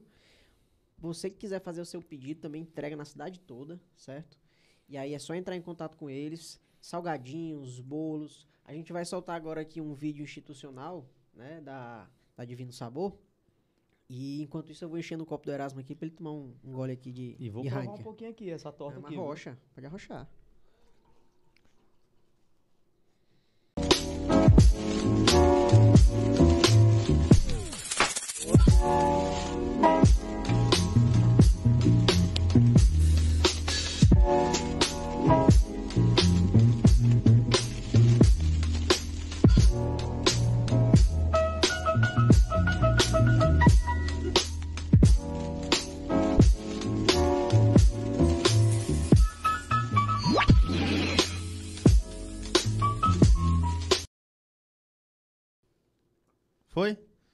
Show de bola. Estamos de volta. E Estamos aí, de grande Erasmo, o que, que você acha aí? Hum, tá aprovado. Rapaz, é muita delícia ali. O cara vai.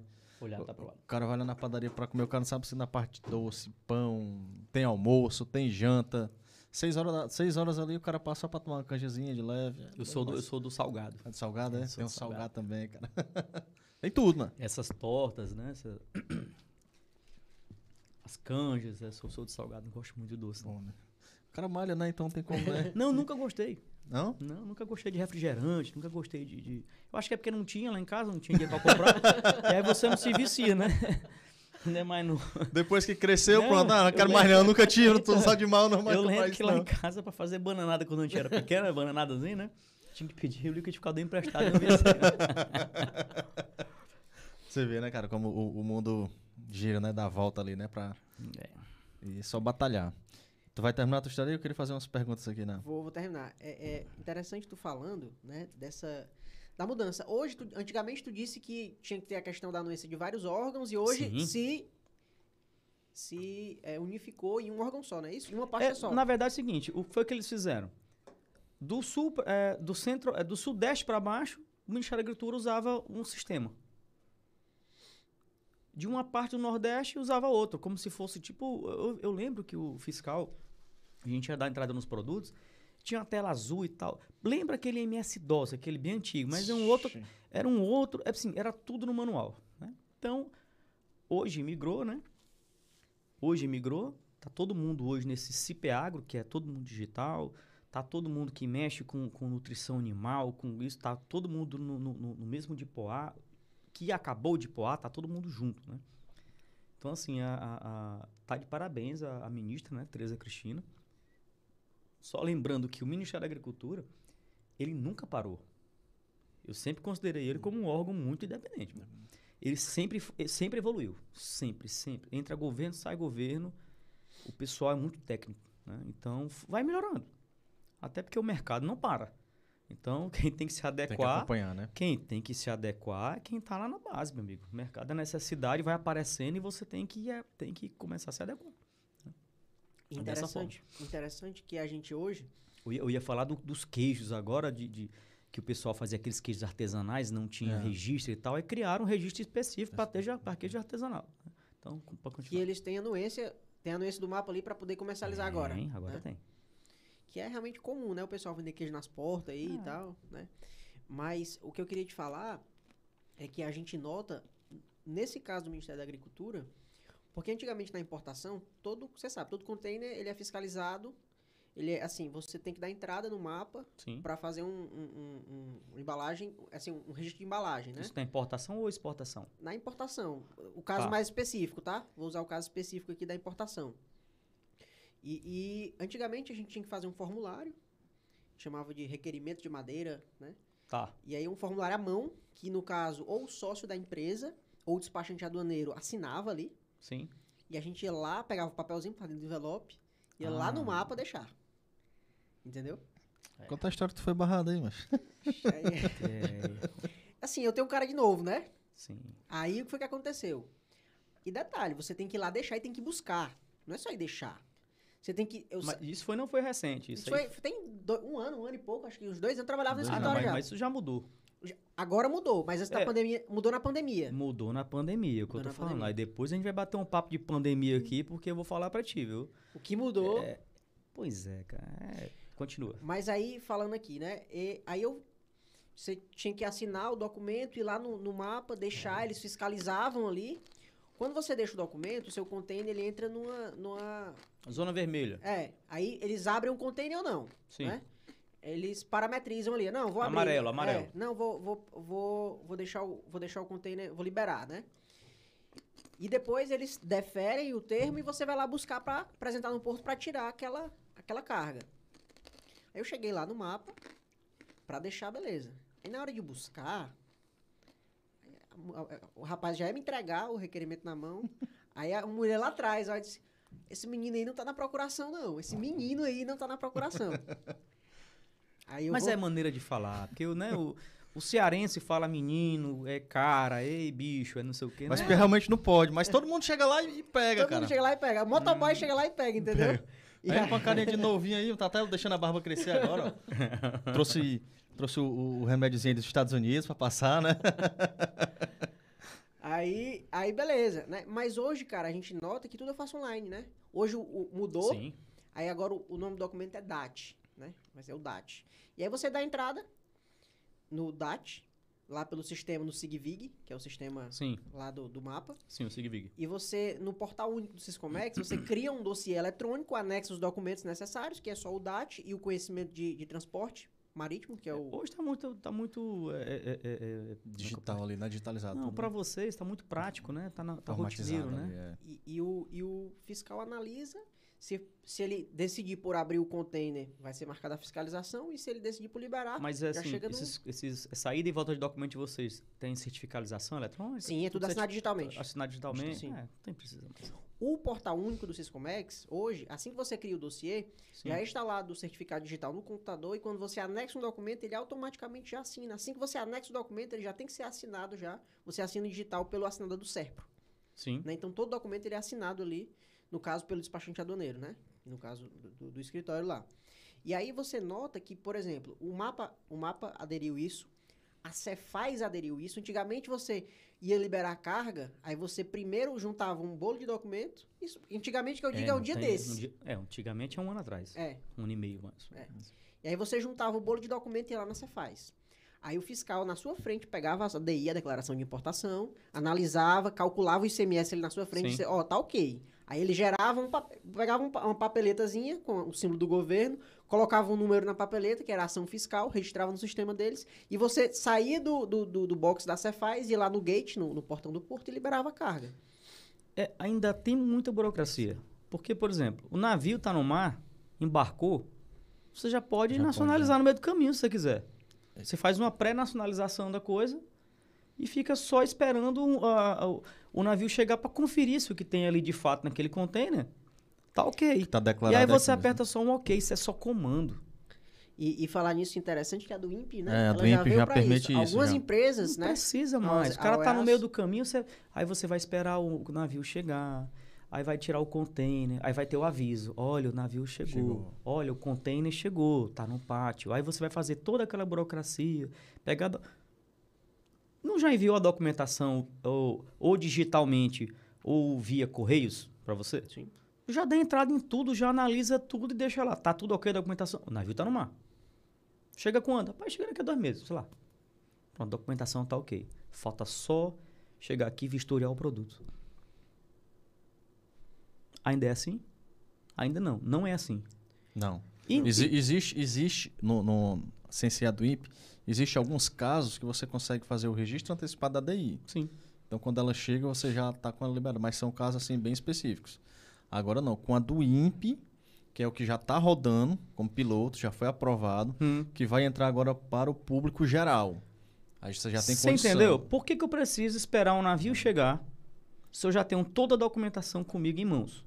Já pagou mercadoria. Tudo. Na maioria das Ele vezes. mandou digitalmente, lá do país tal, a partir da, sei lá, saiu da alfândega lá, sei lá, do, do- do Porto de Roterdã, mandou tudo, tá tudo chancelado, mandou pra cá a documentação, dei entrada e tudo, tá ok. Aí vem aquela questão, se você estiver mentindo, você vai, você vai pagar.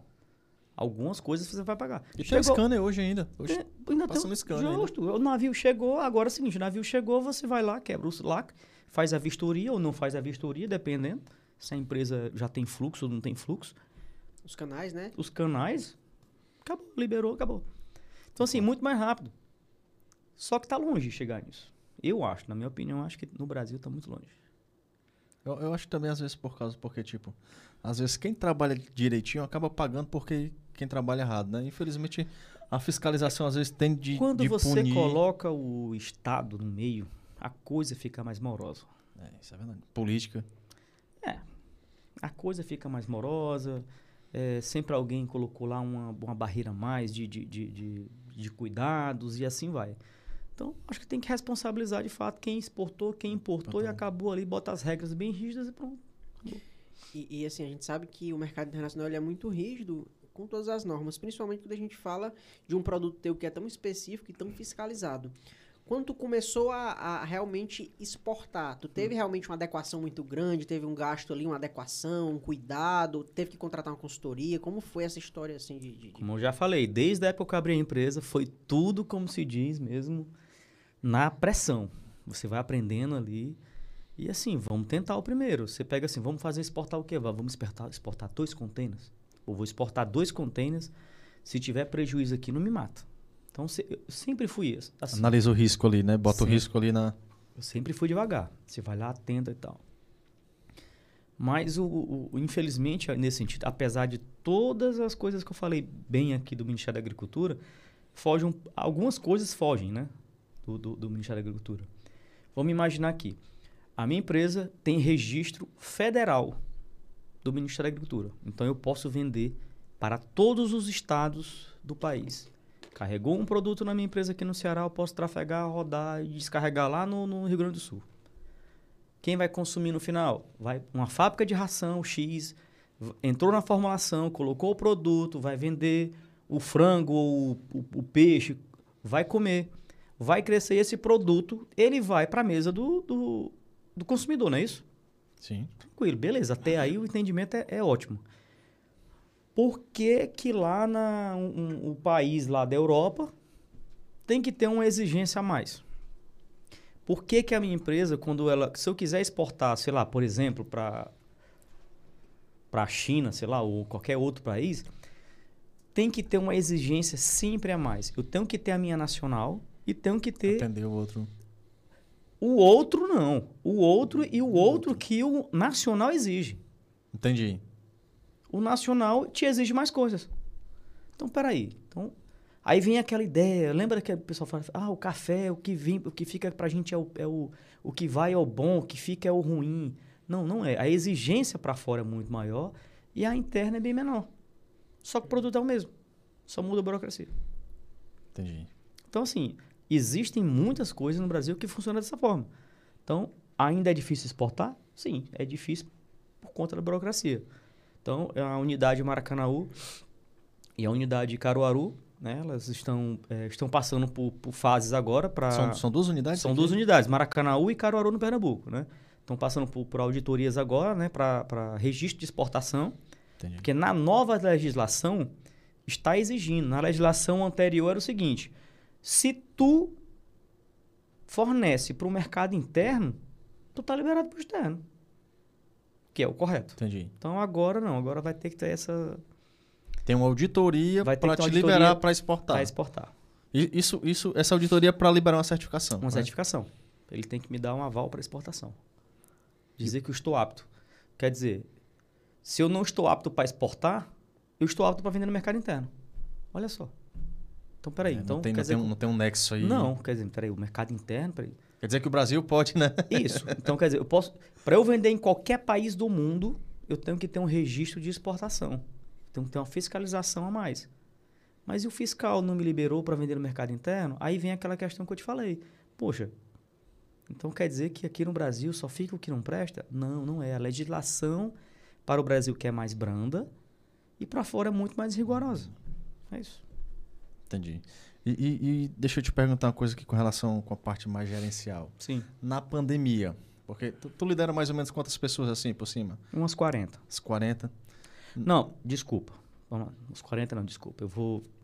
Vamos colocar gerência e tal. Vou, vou, acho que umas 15 pessoas. só. 15 pessoas. Isso, por aí. Aí das 15 pessoas, elas lideram mais mais alguém ou Sim, sim, sim, sim. Sim, das né? 15 vai o restante. Vamos dizer assim. Dessas 15 é a parte mais administrativa, né? Comercial e tudo, mas não lidero 100%. Então, dessas 15, eu acho que eu bato um papo ali com mais umas 6, e das 6 vai para as 15, das 15 vão para mais, vai descendo. Vai pra parte ali do, do Isso, chão de isso, fábrica. isso, né? correto. Nessa pandemia, cara, tu sentiu assim algum impacto na questão emocional dos teus funcionários? Tu teve alguma dificuldade com relação a isso? Porque muitas empresas teve essa dificuldade, teve a a dificuldade operacional da galera que não podia ir trabalhar, da galera que adoecia, mas na parte emocional, tu, tu tem algum trabalho, tu fez algo assim? Como foi, Na verdade, como, é como foi o impacto assim pra ti com, com É. relação a isso? Como trabalhamos com o segmento de alimentação animal, ou seja, está na parte de alimentação, é, nosso segmento ele não foi obrigado a fechar. Então, Ficou como o essencial, né? Ficou como essencial. O pessoal que trabalha na produção são pessoas mais jovens. Então, geralmente, o pessoal mais jovem não tem esse problema e tal. E produção, geralmente é homem, né? É. Então, é mais homem, mais jovem e tal, não tem tanto esse problema. né? Mas as esposas em casa, tive relatos que tiveram, né? Trancado em casa, não podia sair devido os lockdown, aquela coisa toda, né? Mas, assim, a preocupação maior do, do pessoal era fechar tudo, a empresa fechar e perder emprego. Ah, entendi. Era essa a preocupação. E isso tu conversou com todo mundo, explicou que Não, tá... claro, não. O pessoal é muito ci- consciente hoje.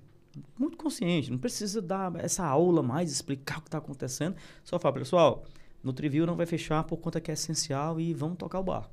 Pronto. Todo mundo tá tendo os seus cuidados, usa os seus... o- o- usa os protocolos. Na verdade, nós temos aqui um sindicato, né? E o sindicato ajudou muito, né? Que é o Sind de Alimentos. O Sind de Alimentos é- é, elaborou na época, né? Porque os sindicatos estavam muito fortes, atuantes nessa época. O sindicato elaborou um- uns procedimentos junto com, com Tipo um plano de ação. é um plano de ação. Olha, use máscara, use isso, álcool gel disponível para todo mundo. Tem disso, mas assim, eu tive covid, mas um, acho que uma funcionária, duas na empresa tiveram, né? mas enfim, cada um depois que teve ficou em casa, tranquilo. Então assim, eu não vi nada que abalasse o, o, o- o- Teu cenário lá, né? é o cenário da empresa, não. Não- eu não percebi. E, e a questão, assim, de, de- Tu falou um pouquinho da- dos consumos aí de carne e tal. O teu. Dizer, o faturamento mesmo, assim. Tu teve uma queda ou se manteve? Não, pelo contrário. Aumentou. Aumentou não por volume vendido, mas por valor vendido. Inflacionou no passado. O produto saiu de um real para três. E teu, o, tua, o teu, tu disse que aumentou, mas aumentou a tua. O que tu compra. A rentabilidade? Não, pelo Não. contrário. Ano passado foi muito bom, esse ano é só prejuízo. Mas eu não, não- eu não entendi, não. Porque, por exemplo, tudo aumentou, né? O, o, o que é que tu usa de matéria? O que tu compra de matéria-prima matéria- aumentou, consequentemente Isso, aumentou matéria- o teu preço. Isso, mas eu tinha estoque em casa.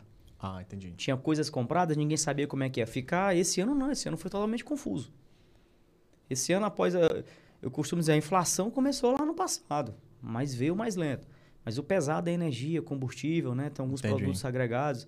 É, fretes que eu trazia óleo de vísceras, né? Do, do- de outros estados para cá, que eram 550, 600, hoje está 800, né? Então subiu tudo, né? Tu não, tu não, não chegou a repassar o preço? Tá? Repassa. Repassa, né? Tem que repassar. Essa conversa com o caminhão, assim, com todo, com todo o carinho que tem pelos caminhoneiros, até porque que levam os produtos da empresa. É. Mas falar que não estão repassando, não. Todos estão repassando. Essa briga de caminhoneiro, ah, porque tem que baixar o preço. Tem, mas se subir o preço, todo mundo está repassando, Repassando. então eu não vejo nexo na, na, na- na briga, entendeu? A não ser que tenham cadeias que deixem de fazer frete por conta que aumentou muito. Mas no nosso segmento de alimentação, não. Pode faltar tudo, meu amigo. Mas comida tem que comer. É verdade. Te Entendi. falo, o, o, o, o- o cara deixa de comprar roupa, deixa de sair pro barzinho aí da vida. Mas, ó, o que vendeu mais nessa pandemia foi comida e bebida. Alcoólica. Show. Diga que não foi. O álcool que eu gastei. É. Rapaz, eu já disse Ah, meu uma vez aqui na pandemia, eu, eu virei alcoólatra, É. me curei, virei alcoólatra umas três vezes, me curei de novo, né? Então, assim, é. Isso foi no mundo inteiro, né? Então, a alimentação é essencial. O pessoal ficava em casa e os- esses relatos que você está falando aí de alcoolismo existiu, existiu É. muitos outros problemas psicológicos, né? Existiram também, de fato. né? E hoje a gente vive a, tá vivendo a ressaca, o início da ressaca. Eu já chamo de pós-pandemia, já, né? Então, pós-pandemia. E falo que o pior não chegou ainda, ainda vai chegar. Vai chegar, né? Vai, vai chegar. E já para emendar a tua fala aí, é, sempre gosto de perguntar, principalmente pra galera do Comex, pra galera do, do, do empreendedorismo mesmo, porque a gente sabe que no Brasil não é fácil empreender, né? A gente tem aí inúmeras barreiras, inúmeras anuências. Sim. E, e assim, o que é que tu espera daqui pra frente, nesse término aí de pandemia, porque as coisas já estão, assim, eu vou dizer 80% ou 90%, né? Já se, tem uma, já se cria uma expectativa de um crescimento para todas as empresas, muitas já começaram a contratar, já começaram a ampliar é, é, é, a questão da produção. E assim, o que é que tu espera? Tu acha que ainda vai ter uma recessão econômica? É, vai ter a questão da inflação que, que, que, assim, entre aspas, né, o pobre vai sofrer muito? Como é que, como é que tu vê essa parte Não, agora? o pobre sempre vai sofrer o resto da vida nessa área. Não tem como, não tem como não sofrer. Ele vai sofrer. Só quebra pro mais fraco, sempre. Isso é no mundo inteiro, isso é história, isso a história sempre diz. Agora, eh, falar de inflação vai aumentar mais. Entendam, pessoal quebraram elos de uma cadeia produtiva, de algumas cadeias produtivas. Imagina, a gente, o mundo vinha antes da pandemia já com dificuldades, com todas as cadeias produtivas funcionando. Já vinha com dificuldade. Né? Os, os PIBs mundiais eram baixos, eram, eram medianos. né? O único PIB alto era a China. O resto era 2,5, 3, 1,5, os, os PIBs medianos. Então, assim, quando você quebra uma cadeia produtiva, ou várias cadeias produtivas, para você retornar, não é fácil. Eu dou muito exemplo. Para comer uma banana são 15 segundos. Vai plantar, vai colher. Dá seis meses?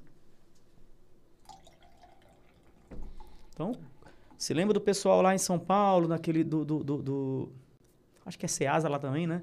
Acho que é. Ceasa lá também. Fecharam os restaurantes.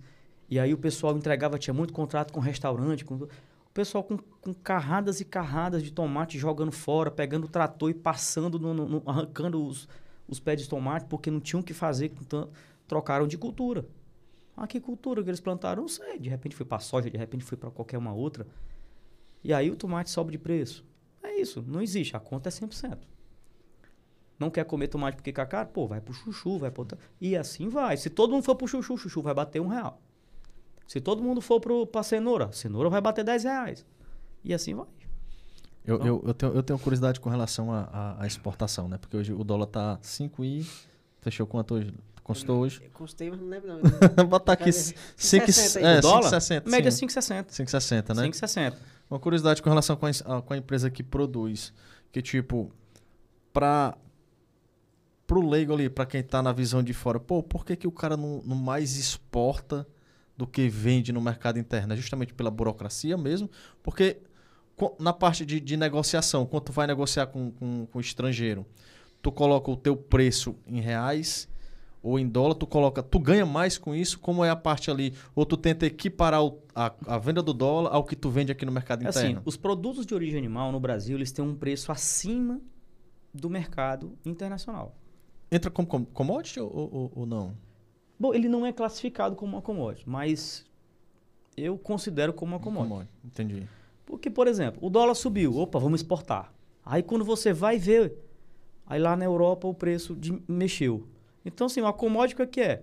A commodity basicamente é, é, eu produzo no meu país, o dólar favoreceu, eu vou exportar, só que mexeu o preço também lá na Austrália, por exemplo. entendi. Então, quando ele já atinge o mercado internacional no geral, pô, então está considerado uma commodity. Sim. Então, ele é internacional, né? Ele- quando ele mexe o preço automaticamente em qualquer local do mundo, então eu considero basicamente isso uma commodity. Então, entendi. as farinhas de origem animal são assim hoje. Então, amanhã o dólar subiu. Opa, favorece um outro país ali, mexeu. então, Aí desfavorece o Brasil ou favorece. Mas, assim, o mercado nacional hoje, ele consome muito bem, ele paga muito bem. Inclusive as indústrias pet food, né? As pet food pagam muito bem. O retorno é muito alto. Então, o cara que está comprando uma ração para cachorro de 100 reais o quilo, a de frango é 3,50, 2,50. Então, assim, Diferença, a né? diferença é muito alta. Então, esse mercado aí é, é extra, é fora, né? E, e, assim, falando um pouquinho da, das culturas. Vou dizer, vou dizer da- da- das farinhas que tu tem no Sim. Nutrivil. É o quê? Farinha de, de sangue? Vamos lá, do boi, farinha de carne e ossos, né? Que na verdade são os ossos do boi, quando tem a desossa do boi, né? Junto com as aparas de carne, né? Não carne, as aparas. Fica sempre um pouco de carne nos ossos, né? E as gorduras viscerais, né? Então essas gorduras viscerais elas entram né? dentro do, do, do- processo industrial. A cabeça do boi também, as canelinhas, então muitas coisas entram. Então tudo isso é triturado. Depois de triturado, ele entra no cozinhador. Depois desse cozinhador, ele é, é processo de cozimento normal. Aí tira a umidade, passa numa prensa, tira a gordura para um lado, aí a torta, o bagaço vai para o outro. Esse bagaço faz a farinha, da farinha do outro lado tem a gordura que é o seco. Então, isso para bovinos. Aí vamos lá para suínos. Mesma situação. Suíno não sobra muito. Porque um suíno é um animal que você come praticamente tudo. E o resto é feijoada. É, não. É. Então, nós comemos o, o couro do porco, né? Já o couro do boi ninguém come.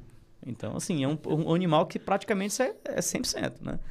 Então, do suíno também tem a farinha de carne e ossos, tem a farinha de torresmo, existe no mercado nacional para ração. Existe também a farinha de sangue de suíno. Para quem não sabe, um boi tem 40 litros de sangue. Você imagina, o Brasil hoje ele abate em média 1 milhão e 800, 1 milhão e meio de cabeças de boi por mês. 1 milhão Por mês. por mês. Durante dois meses é o tamanho, imagina, da população de Fortaleza. Dois meses de abate no, no Brasil é referente a. Muita coisa, viu? É, o Brasil abate bem, né? Bem. Então você imagina, multiplica por 40. Vai fazer o que com esse monte de sangue? Vai jogar no mar? Não. Então, isso é reduzido, passa por processos né, mecânicos e é fe- feita a farinha de sangue, que é muito rica em proteína, em ferro, em outros nutrientes e vai tudo para a nutrição animal. A farinha do, do boi, ela é mais usada. Falei do porco, né? Falei do, do Boi. boi, Boi. agora vamos pro frango. Situação, o frango tem um a mais, né? O frango tem o, a farinha de pena.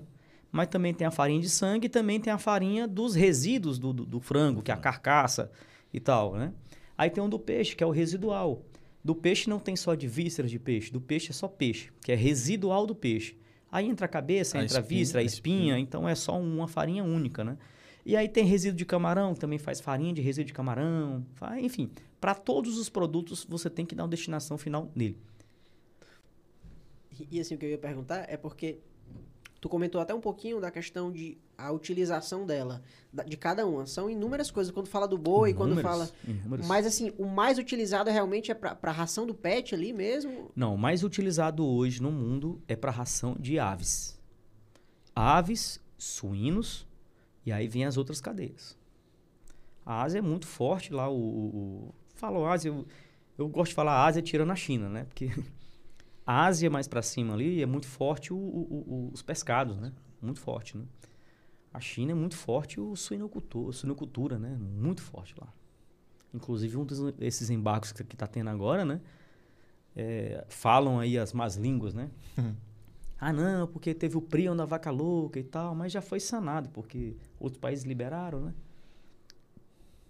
Eu acho, na minha opinião, e de análise mesmo, de até outros, outros técnicos, né? Você lendo as notícias passadas, o governo chinês subsidia o porco. Então lá tem suíno sobrando. Se você vê a estrutura, tem prédios de 10 andares. Prédios, você acha que assim, não, aqui mora gente. Não, Só é porco. porco.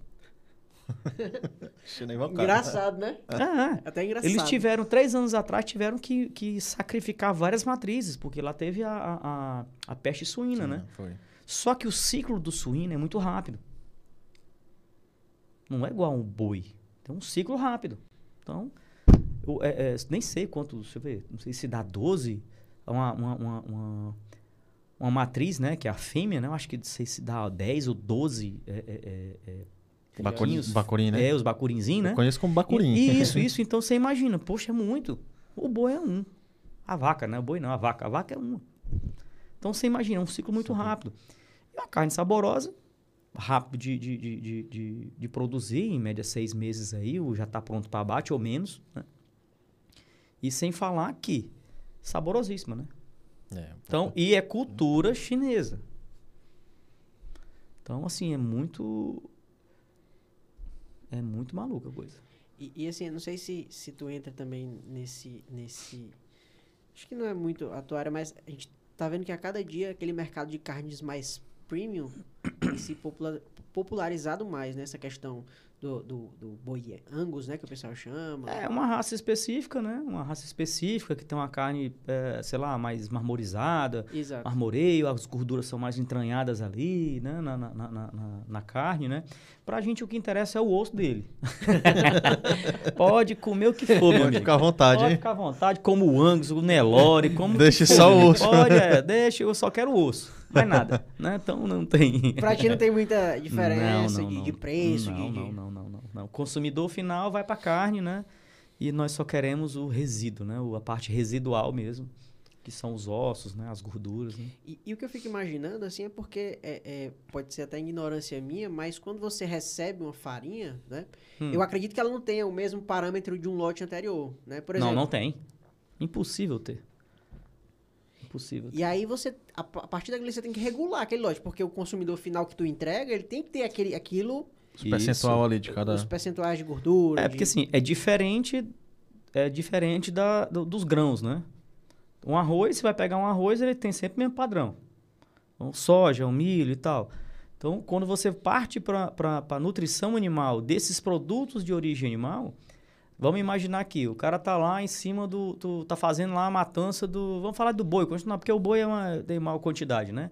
E aí teve um pedido de desossa, boi só o filé. Ficou muito osso lá na- na- na- no frigorífico, não é isso? Então ele vai produzir mais farinhas com mais osso, não é isso?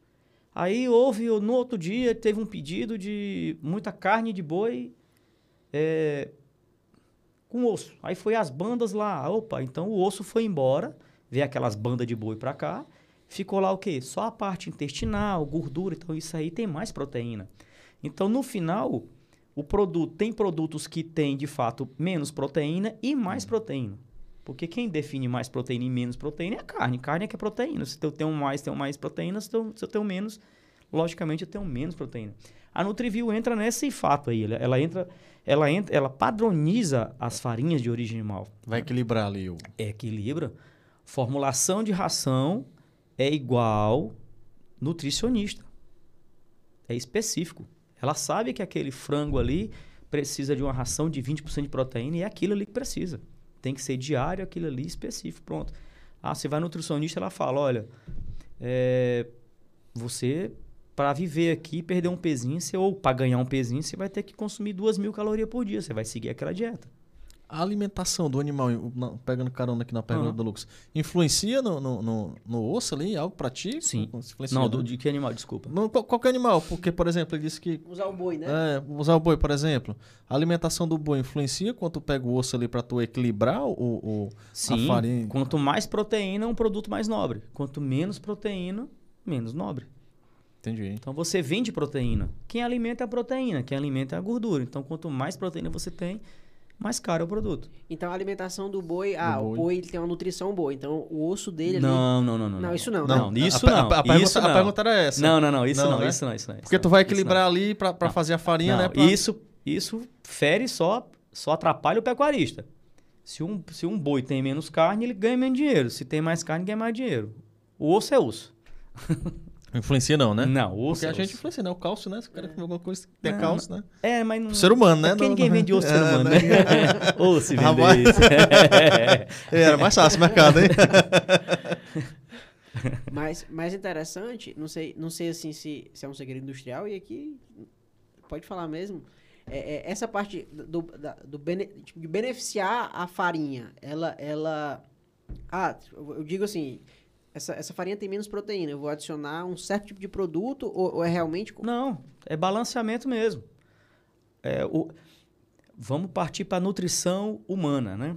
Quando sua nutrição humana ela está deficiente de proteína, você come muita salada, bota um arrozinho ali, um feijão e tal, só que tu precisa de mais proteína, tem que fazer o quê? Carne. Colocar mais carne, só isso. Então o que é que eu tenho que ter, Erasmo? Cara, eu tenho que ter o seguinte: se eu tenho uma proteína aqui, que a média é 40% de proteína, até 55%, sei lá, e eu preciso formular na minha ração uma proteína de 45% de proteína, porque você imagina, vou, vou explicar essa parte depois. Aí eu tenho aqui em casa aqui uma farinha com 40% de proteína e o que é que eu faço para aumentar a proteína dela? Eu tenho que ter uma, uma farinha com proteína mais alta. Só isso. Se eu tenho uma de 50 com a de 40, se eu uso meio a meio, vai dar 45. É pura matemática. Interessante. né? Não, tá doido demais. Não, É um só matemática, é um mais nada. assim. E tem, e tem uma galera mandando um alô aí. Manda, manda. É, Tem, é Presti- só matemática, tem- mais nada. tem, tem, tem uma galera prestigiando o chefe aqui. É, né? então, tem, uma, tem, uma, tem, uns, tem uns clientes aqui, uns, uns avicultores, umas granjas fortes aqui, É. né? Que eu acho que o pessoal conhece. Só para você ter ideia do volume, né? Os caras recebem por dia, em média, é, mil toneladas de milho por dia. É muita coisa. É cara. muita coisa. É uma logística, assim, pra você. É, então as granjas aqui, eu não vou falar nomes aqui porque vai que. Enfim, mas você imagina, um, tá lá um cara fazendo um programa de formulação direto. Aí tu imagina se chega uma farinha lá com 40, aí amanhã 45, amanhã. Aí eles, rapaz, me ajuda? O que é que eu faço? Compra só farinha com a proteína X. X. Porque senão o formulador não vai ter paz. E é muito ruim para o sistema, pro sistema de produção de ração, porque é 24 horas. Roda 24 horas. É milho moendo, é soja moendo, é óleo entrando, é farinha entrando. Então, assim, para ter um controle, é melhor estabilizar as matérias-primas. Entendeu? Entendi. Então, é, nutrição é igual matemática. Tem que ter uma equipe boa aí, viu? Pra Tem, tem, e o pessoal é preparado. parar, né? O Brasil é. E no Trivil também. No Trivil também, que tem, tem que atender o pessoal. é. No mercado aí, há 20 anos é à toa não, meu amigo. E, e vamos falar aqui do pessoal aqui que tá aqui, a, a Thalita Rosa colocou aqui, prestigiando o chefe. Olha aí, Thali, Thalita, né? A Thalita. É, Thalita, é Thalita. Muito bem. Tem aqui o Dário de Oliveira dos Santos aqui também, colocou boa noite. Emília Sá, Emília Sá que fez a nossa, nossa ilustração aqui da, das canequinhas, ó. Olha aí, ó, que ficou legal. Ei, muito e tem- bacana, viu? Já, o patrocinador vai, ganhar- vai ganhar, viu? Vamos Olha só, fazendo. quero minha caneca, viu? O patrocinador vai ganhar. Vai ganhar, a gente vai fazer aqui uma, uma... E você que nos patrocinar, né? A gente vai fazer uma caricatura aqui, vai fazer uma caneca personalizada pra você, ó. Um incentivo aí pra você estar aqui. O Erasmo já... Já colocou aqui o... Assinou o cheque já, o homem, viu? Que canal, que canal bom, viu, esse aqui. Bom, né? É muito bom, é altamente empresarial, falando de coisa de segmento. E você imagina, daqui E outra, o, o- o telespectador, ele se tem- a, gente, a gente tenta linkar com a história de vida do, do, do- do empresário, porque muita gente ali vai se, se, se conectar com isso, né? Pô, claro. eu t- tô nesse momento que o cara passou isso. Macho, eu vou agir dessa forma também. Que, por exemplo, eu, eu percebi no teu perfil que tu é um cara. É o mesmo perfil do Lucas. De curioso, de perguntar, de saber. O Lucas é 24 horas, né? Se você não. Pra turma no se você for Alô, fazer, se alô, você quiser privacidade, alô, você tem que turma virar no, aqui. Alô, turma no Trivil. Olha aí, ó. Sempre pergunte o porquê. Sempre. né? Por quê? Por quê? Por quê? Ok. É, eu vou te vender, faz isso. Vem cá, por quê? Questiona ali, vamos aprender. Porque se me ensina isso, né? não, se você não questionar, você vai ser sempre um robozinho. É. E aí? Nunca vai entender o porquê. E, e assim, é, o podcast ele surgiu exatamente por isso, né? Tu falou que é legal a questão da ideia. E é legal a ideia porque, primeiro, hoje do comércio exterior não existe um podcast de vídeo, a gente é o primeiro. Sim. Eu já procurei, já não existe, tá? Segundo, que a gente tenta trazer um papo descontraído, aonde a pessoa que está assistindo, às vezes a minha mãe, a minha avó, que não tem um conhecimento, ele consegue entender o nosso papo, porque a gente vai explicando devagarinho e vai mostrando como é que realmente funciona, entendeu? Eu gosto de explicar o segmento, o meu segmento, que ele tá lá na base, ele tá lá na origenzinha, tá lá iniciando. Só que atrás do meu segmento tem outra base. Então, assim, se você for olhar, de onde nasce? Não, não nasce. É um, é um, é É um um infinito. ciclo, né? É um infinito. Ciclo ali. Porque atrás do meu segmento tem outro. Se o meu produto vem oriundo do abate do boi, do abate do frango, tem alguém que cria o boi, não tem? Sim. Então tem alguém que cria o boi, tem alguém que cria o frango. E nasce de onde? É. Tem alguém que cria a vaca. E aí vem, vai lá pra trás. Tem um cara que, que, eu, que eu falei inicialmente, tem um cara que comercializa lá o, o- o- o- o- os espermas do, do, do boi para fazer, para enxertar. Tem o dono da fazenda, tem um cara da logística que leva o boi até o frigorífico. E o frango é a mesma coisa. Então, nada nasce na prateleira. Atenção, pessoal, nada nasce na prateleira do supermercado. Não é, não? E, e, e assim, a gente é, é, falando pra galera, né? Não é a primeira vez que eu digo isso, mas na pandemia, principalmente o setor das commodities, do agro, né? Foi um setor que não parou e principalmente o setor do comércio exterior, né? Porque muita gente não vê, né? Que chega a sua cadeia da questão da produção, mas a galera da logística também estava muito forte. Muito forte. Porto do Pecém aumentou, a gente tem um A logística não parou. a logística não parou. E a galera, pra falar a verdade, trava- tava trabalhando dobrado. Por quê? Porque a instabilidade do setor gerou várias nuances, né? Que tinha que resolver porque a comida tem que estar na prateleira. Como você falou, a comida a gente tem que comer, né? Olha só o que aconteceu, né? Eu, eu atendo, atendo Manaus. Tem uns clientes lá de, de pet food, eh, avicultura e tal. E aí eu resolvi, uma maneira mais barata, de mandar para lá é cabotagem. Né? Para quem tá, pra quem tá assistindo, né? a cabotagem nada mais é do que o frete marítimo nacional. Isso é a cabotagem, né? E começou a atrasar. Eu perdendo o navio. Perdendo, não, adiar. Tá rolando ali, né? Olha o que foi. Faltou container no Brasil. E está acontecendo ainda. É. Sim, tá. tá muito Vocês forte. sabem disso, muito forte. Então, tá tendo. ah, Quem que tem mais container no mundo é a China, todo mundo sabe que é a China. Então tá acontecendo problemas lá seríssimos. Eles ficaram responsáveis por, por fabricar para fabricar para o mundo inteiro, devido à pandemia, e lá, costumo falar, lá não teve pandemia. Lá, não, lá teve surtos em alguns locais, mas lá eles não pararam. Lá a produção ficou de vento em popa. Algum parou ali, outro parou lá do lado, porque a China é muito grande, né? É. E assim, é- é- é, agora eles estão pagando um preço gigantesco. Coisas atrasadas, é, é, materiais atrasados, fretes atrasados, amigos meus de segmentos de outras áreas esperando o aço que comprou em janeiro está chegando agora. Então você imagina. Então, muita gente confiou na China, entrou comprando e não conseguiu receber em dias. Então, assim, o atraso é muito grande. Nós estamos. Eu acredito que o nosso déficit mesmo de. de, de- de- nosso atraso de produção está na casa aí de uns seis a oito meses. No geral. No geral.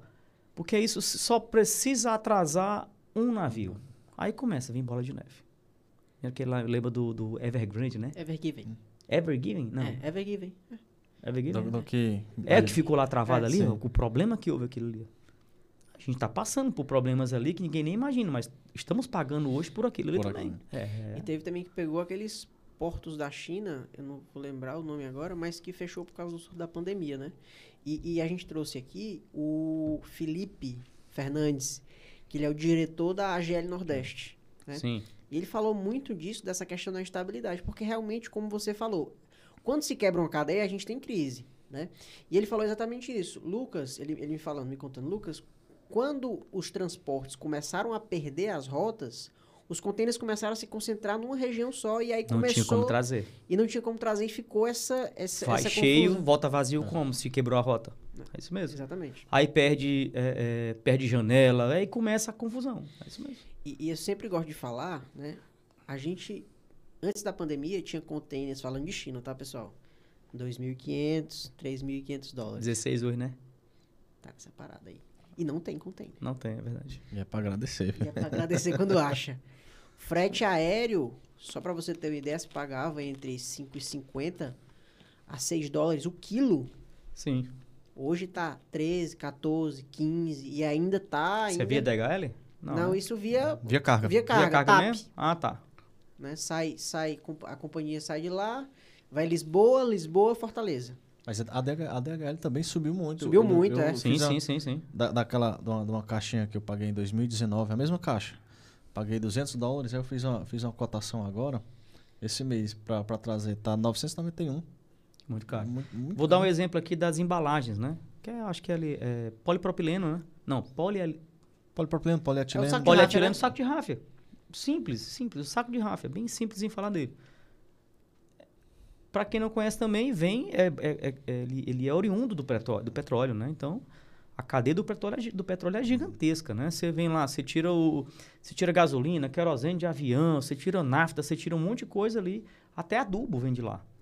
Aí você imagina, aí chegou na época da pandemia, o petróleo bateu lá embaixo, aí a Rússia trava tudo, opa, não, trava, não tira, não tira mais petróleo, diminui a, o consumo, diminui a, a, a, a, extração mundial.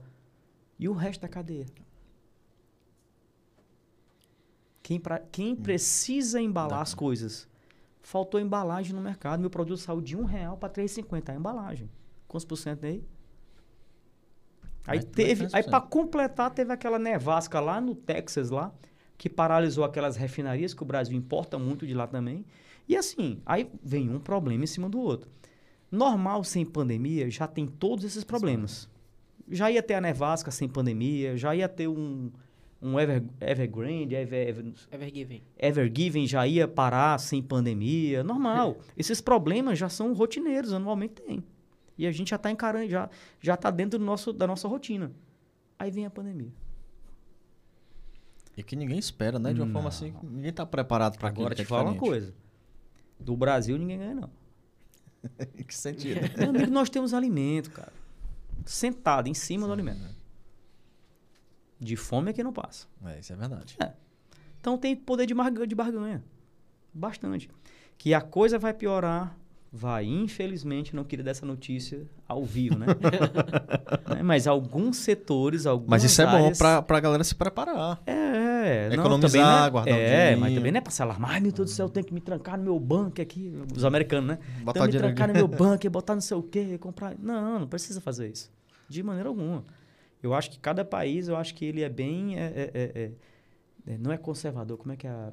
Que se ele se autodefende, esqueci até a palavra mas, enfim, eu acho que o Brasil é, vai se segurar nisso aqui.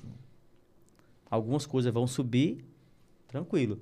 Mas é melhor comprar caro do que ter dinheiro para comprar e não ter. Isso é verdade. É sempre a minha observação que eu falo. Tá caro, desabastecimento, né? Tá. nos Estados Unidos Ruim tá, não pô. é comprar caro nessa situação que a gente está vivendo um momento de guerra. Um momento de guerra. O ruim é tu ter dinheiro e não ter como comprar. É, é interessante. E, é isso? E, é, com certeza. Ei, Luquinha, eu... dá, dá, tu dá uma passadinha, eu vou só no... Aí no banheiro? Você, a Heineken tá fazendo efeito. tá fazendo efeito aqui. Tem, tem, passando na geladeira. Passar na geladeira ali também. eu tô gostando disso aqui, eu acho que eu vou vir mais aí. Não, eu quero que você venha, viu? E eu vou falar aqui mais um pouquinho da, da, do pessoal que tá aqui com a gente, né? Tá, tá... Falei da Emília. Aurilene Mendonça tá aqui com a gente. Né? Aurilene Mendonça ela, ela trabalha aí num transportador e, e tá com a gente aqui. Samia Sueli, acho que é da, da, da Nutriview, né? A Samia? A Samia Sueli? Sueli. Isso, é comercial da Nutriview. Comercial da Nutriview, né? Tá aqui Isso. também o Gerson Souza. Ele Sei, colocou aqui, o Dedé também está assistindo. colocou aqui a Patrícia Sá, tá aqui com a gente. Viviane Silva deu um boa noite. Viviane é. Não. Não, acho que é. Pessoal, vamos, é só colocar a observaçãozinha, como é que é aquele que você põe um linkzinho lá, né? Dois, cinco reais, dois, dez, né? É. Vou colocar aquele link lá do.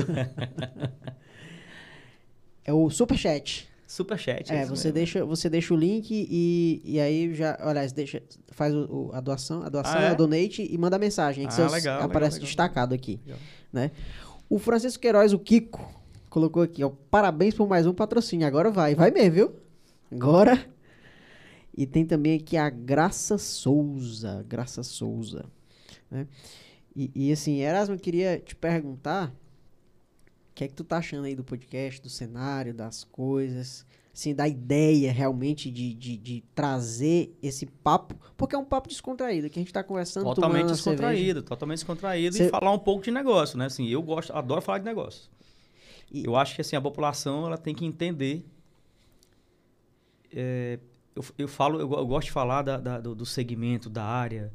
Então você tem que ter abertura para as coisas, né? Então eu sempre bato na mesma tecla. As pessoas têm que saber de onde saem as coisas, a origem de tudo. É.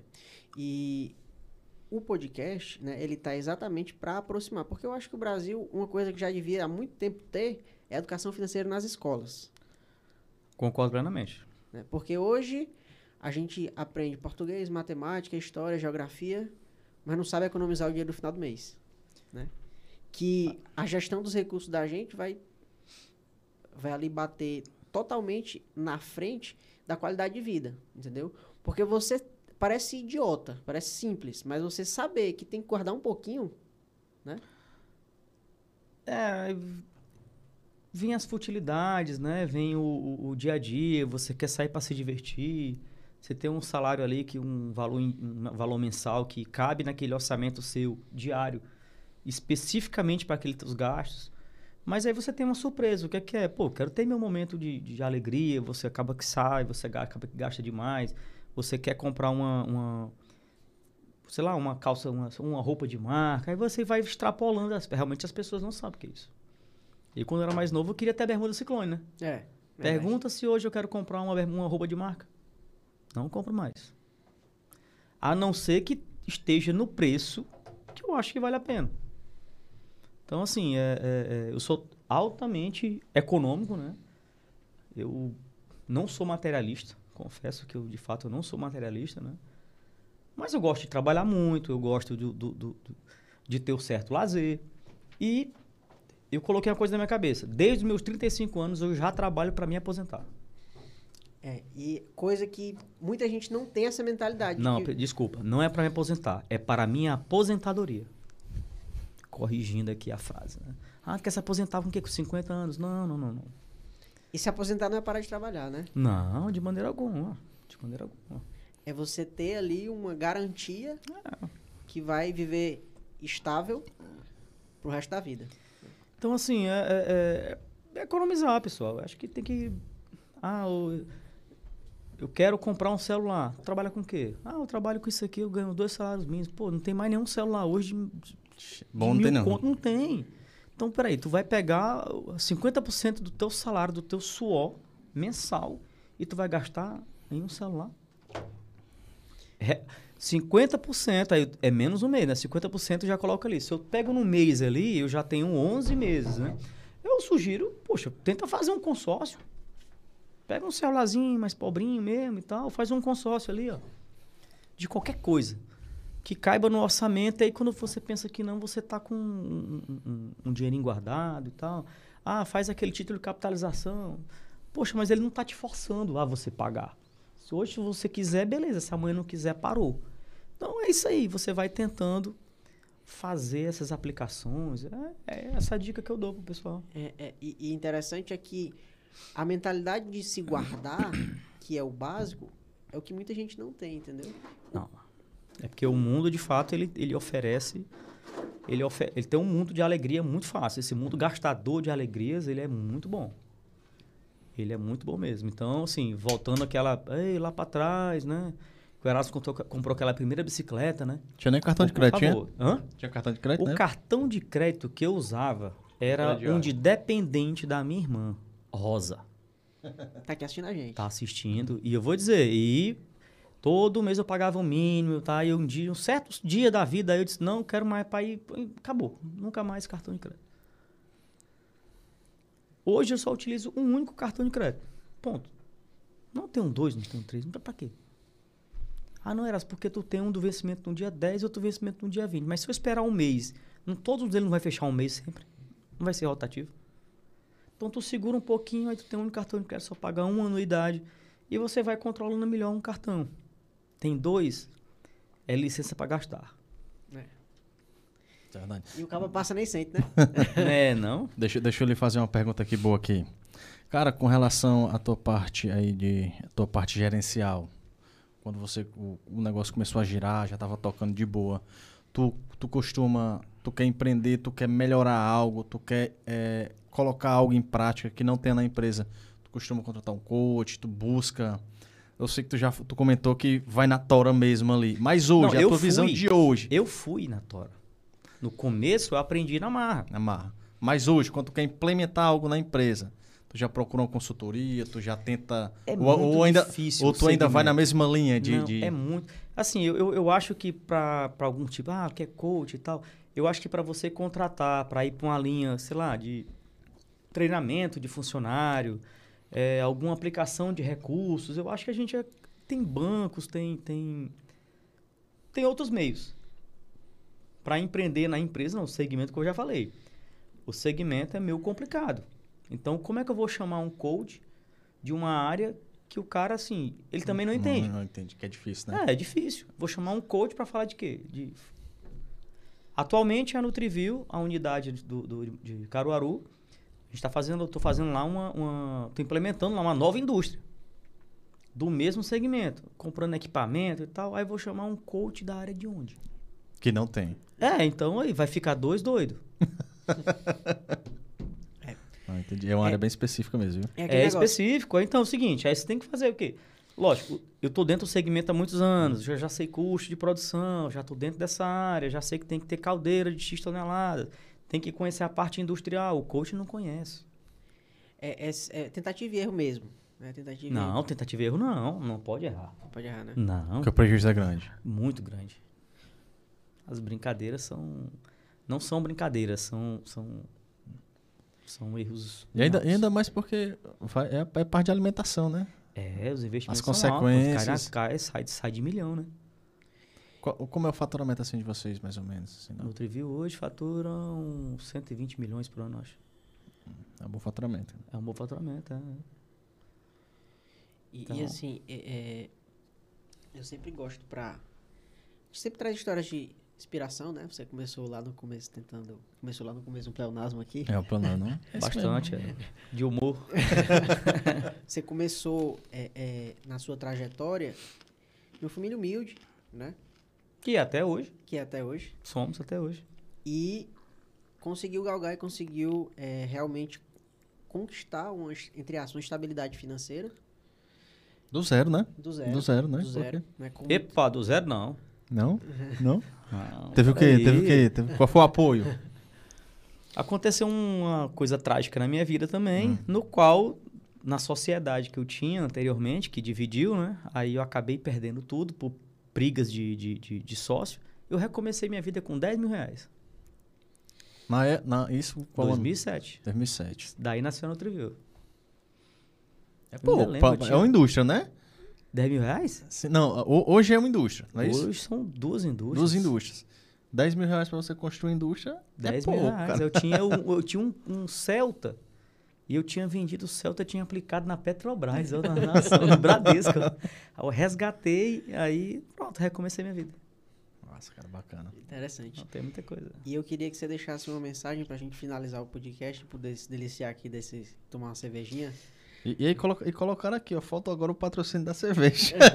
Ah, Tem que pegar o patrocínio da Heineken, Tem mano. que pegar o patrocinado. Todo o podcast. que eu tenho pra falar pro pessoal é o seguinte: não existe fórmula mágica pra nada. Não, não existe. Ah, é, vamos fazer isso aqui que dá dinheiro, que dá. Não, não, não, não. Não dá dinheiro, não dá sucesso. A única palavra que vem atrás desse, desse sucesso, desse dinheiro, é trabalho. Antes, que vem antes, é isso. Isso é verdade. Não adianta. Não tem fórmula mágica. Não vivemos mais num país isolado, numa ilhinha. Não. Hoje está tudo globalizado. O sanduíche que você compra hoje aqui é o preço lá do outro lado do mundo. Então, assim, não vem com esse papo. É trabalho. Sempre trabalho. É isso que eu falo, pessoal. É, voltando um pouquinho. Esses dias atrás eu estava na casa um amigo meu, né? Que quando a gente era mais, ah, mais, mais jovem, né? Tipo adolescente. Aí passava, ainda lembro, uma Blazer, né? Ah. Passava bonita, assim, a gente, sei lá, de bicicleta, né? Era uma Hilux de hoje, né? Era tipo isso. Não, Hilux não. A Blazer antigamente era como se fosse hoje uma... uma, uma- uma- Land Rover. é um carro mais importado, tipo uns 600 mil. Aí a gente apontava, eita, pra ter um bicho desse, rapaz, só se for roubando. não que a gente ia roubar, não. Você falava que só se fosse um ladrão. que- Tava além ali do que, né? Era, tava além da, Da realidade não é ali da mais, pessoa. Não é mais, é só trabalho. Logicamente que existem os limites, né? Tem pessoas que, que até aqui já atende, até aqui não atende, aí bom, isso é pessoal, isso é de cada um. Mas os amigos que, é, que eu conversava, que a gente tirava essa onda, brincava e tal, todos eles estão muito bem hoje. Esses dias atrás eu tava lá em casa brincando lá com meu filho lá, com meu filho, aí tava um carrinho, a, a, a avó dele deu um carrinho aqui, uma, um Lamborghinizinho de plástico. É, é a fricção, né? Aí eu olhei assim, né? Meu Deus do céu. velho. Eu nunca tive um Nunca carrinho tive um. desse. Nunca tive. E eu falava assim, ó. Quanto é que foi, dona Jônia, né? Que é a avó dele, né? 10 reais. carrinho desse no passado era um salário mínimo, meu amigo. Hoje é 10 reais. Então, assim, tá muito mais fácil as coisas hoje. Olha só, televisão de plasma. Então, isso que eu falo. É só trabalho. E outra, a, a gente costuma ver, né? O pessoal vê só o sucesso, né? Mas os bastidores ali, o que o cara. Ah. O, a relação, as noites que o cara passou ali até uma hora, duas horas, acordado. É, tudo a depende de você. Se você não, eu sou, conserva, eu sou muito conservador. Tem gente que ah, não, não gosta de empreender. Eu, eu prefiro ter meu salário, trabalhar numa empresa tranquila e tentar me aposentar aqui, fazer meu trabalho. Ótimo, beleza, bacana. Só seja profissional, né? Ao ponto de, de alguém te tirar de lá um dia, ou da empresa não te demitir, ou de você não sair, enfim, da empresa não quebrar também. Mas tem gente com um pouquinho mais de sede. Então, assim, a Nutriview, que não é mais eu, né? A Nutriview, ela quer crescer mais. Até porque tem quadro de funcionários, tem, tem, tem gerente, tem diretor. E o pessoal quer crescer. À medida que eles querem crescer mais, a empresa vai crescendo também. Então, assim, ela não tem mais essas pernas. Ah, o Erasmo quer que ela cresça. Não, eu quero também que cresça, mas se o grupo quer que cresça, ela vai Vai crescer. crescer, com certeza. É o, é o DNA que a gente costuma dizer, DNA, a Então, cultura da empresa, né? futuro da empresa. Se os funcionários estão trabalhando ali, estão dando gás, estão fazendo, estão ganhando mais dinheiro, se eles estão ganhando mais dinheiro, a empresa está crescendo. Então, Certeza. assim, é meio que automático as coisas. Então, resumindo, é. Tem uma frase que eu gosto muito, e é até slogan de uma empresa que a gente atende, que eu não vou dizer o nome. Ela coloca lá embaixo da assinatura do e-mail: Nada resiste ao trabalho. Não, de forma alguma. né? E aí é, é, é dessa forma que eu queria te agradecer, né? Pelo sim, por Sim. ter legal. tirado essa sua noite da quinta-feira. Não, pra não tá tem aqui tirar a noite nada. Muito foi um papo bom aqui, total. Eu acho que surgindo mais coisas de, de, de mercado, de estrutura e de ideias novas que forem aparecendo aí, eu venho aqui de novo E bater a um gente papo. marca, marca mais um podcast. esclarecer, gente- falar do mercado, falar da- da- das coisas. É assim, eu já falei, não tem nada que trabalha só. O meu segmento é só uma fatia de um mega, de uma, de, de- sei lá, de um mega é, é, Ecossistema total da economia isso, ali, né? é, é. E, e- e o que ficou, o que tá ficando hoje aqui registrado pra galera aprender, conhecer desse mercado que é tão específico, porque eu vou, mentir, não, hoje eu aprendi muita coisa, cara. Aprendi muita coisa, então fico muito Farinha de feliz. sangue, meu irmão. O que é que eu faço? Farinha de sangue, velho. Aquele ossozinho que o cara tá ali chupando, não, não- Por favor, não coma. não faça isso, né? Não chupe mais o osso da galinha. Deixa pra mim. Compre só o filé, deixa o, deixa o osso na base, entendeu? Olha aí, tá vendo? Viu? Eu tô dizendo hoje, eu... rapaz, eu quero só a carne, deixa o osso aí. Mas a carne é mais cara. Não, Aí você vai estar pagando uma carne mais. mais cara, é. Mas assim, mas é isso mesmo. Hoje a gente tava na, na, na sala do treino, né? Só finalizando aqui, o, não sei se o Natan Não. tá, o Natan tá, tá, tá assistindo, né? Se não tá assistindo, ele pode ver Erasmo, depois. Pois é, Natan. Olha aí. Mandar, mandar o corte, Não, Natan, tá faz o corte. Promoção Tomahawk, né? O Tomahawk é um, é um corte. Esses, Hum. esses cortes que inventaram americanos, né? Que, Que chegou no osso, Brasil. né? É, que Aquele esses. corte Pega, pega ali o... Então é um ossão grande assim, Aham. tal, pô, Tomahawk aqui em promoção e tal, tal. Aí eu disse, Natan, é muito É. massa, né? Eu já comprei, eu já comi, muito boa carne. É muito caro porque vem a ponta do osso, né? Aí se tu serrar o osso, que é outro nome de outra carne. O com osso é Tomahawk. sem o osso cortado é outro nomezinho. Não, vamos, prefiro comprar o, o sem o osso.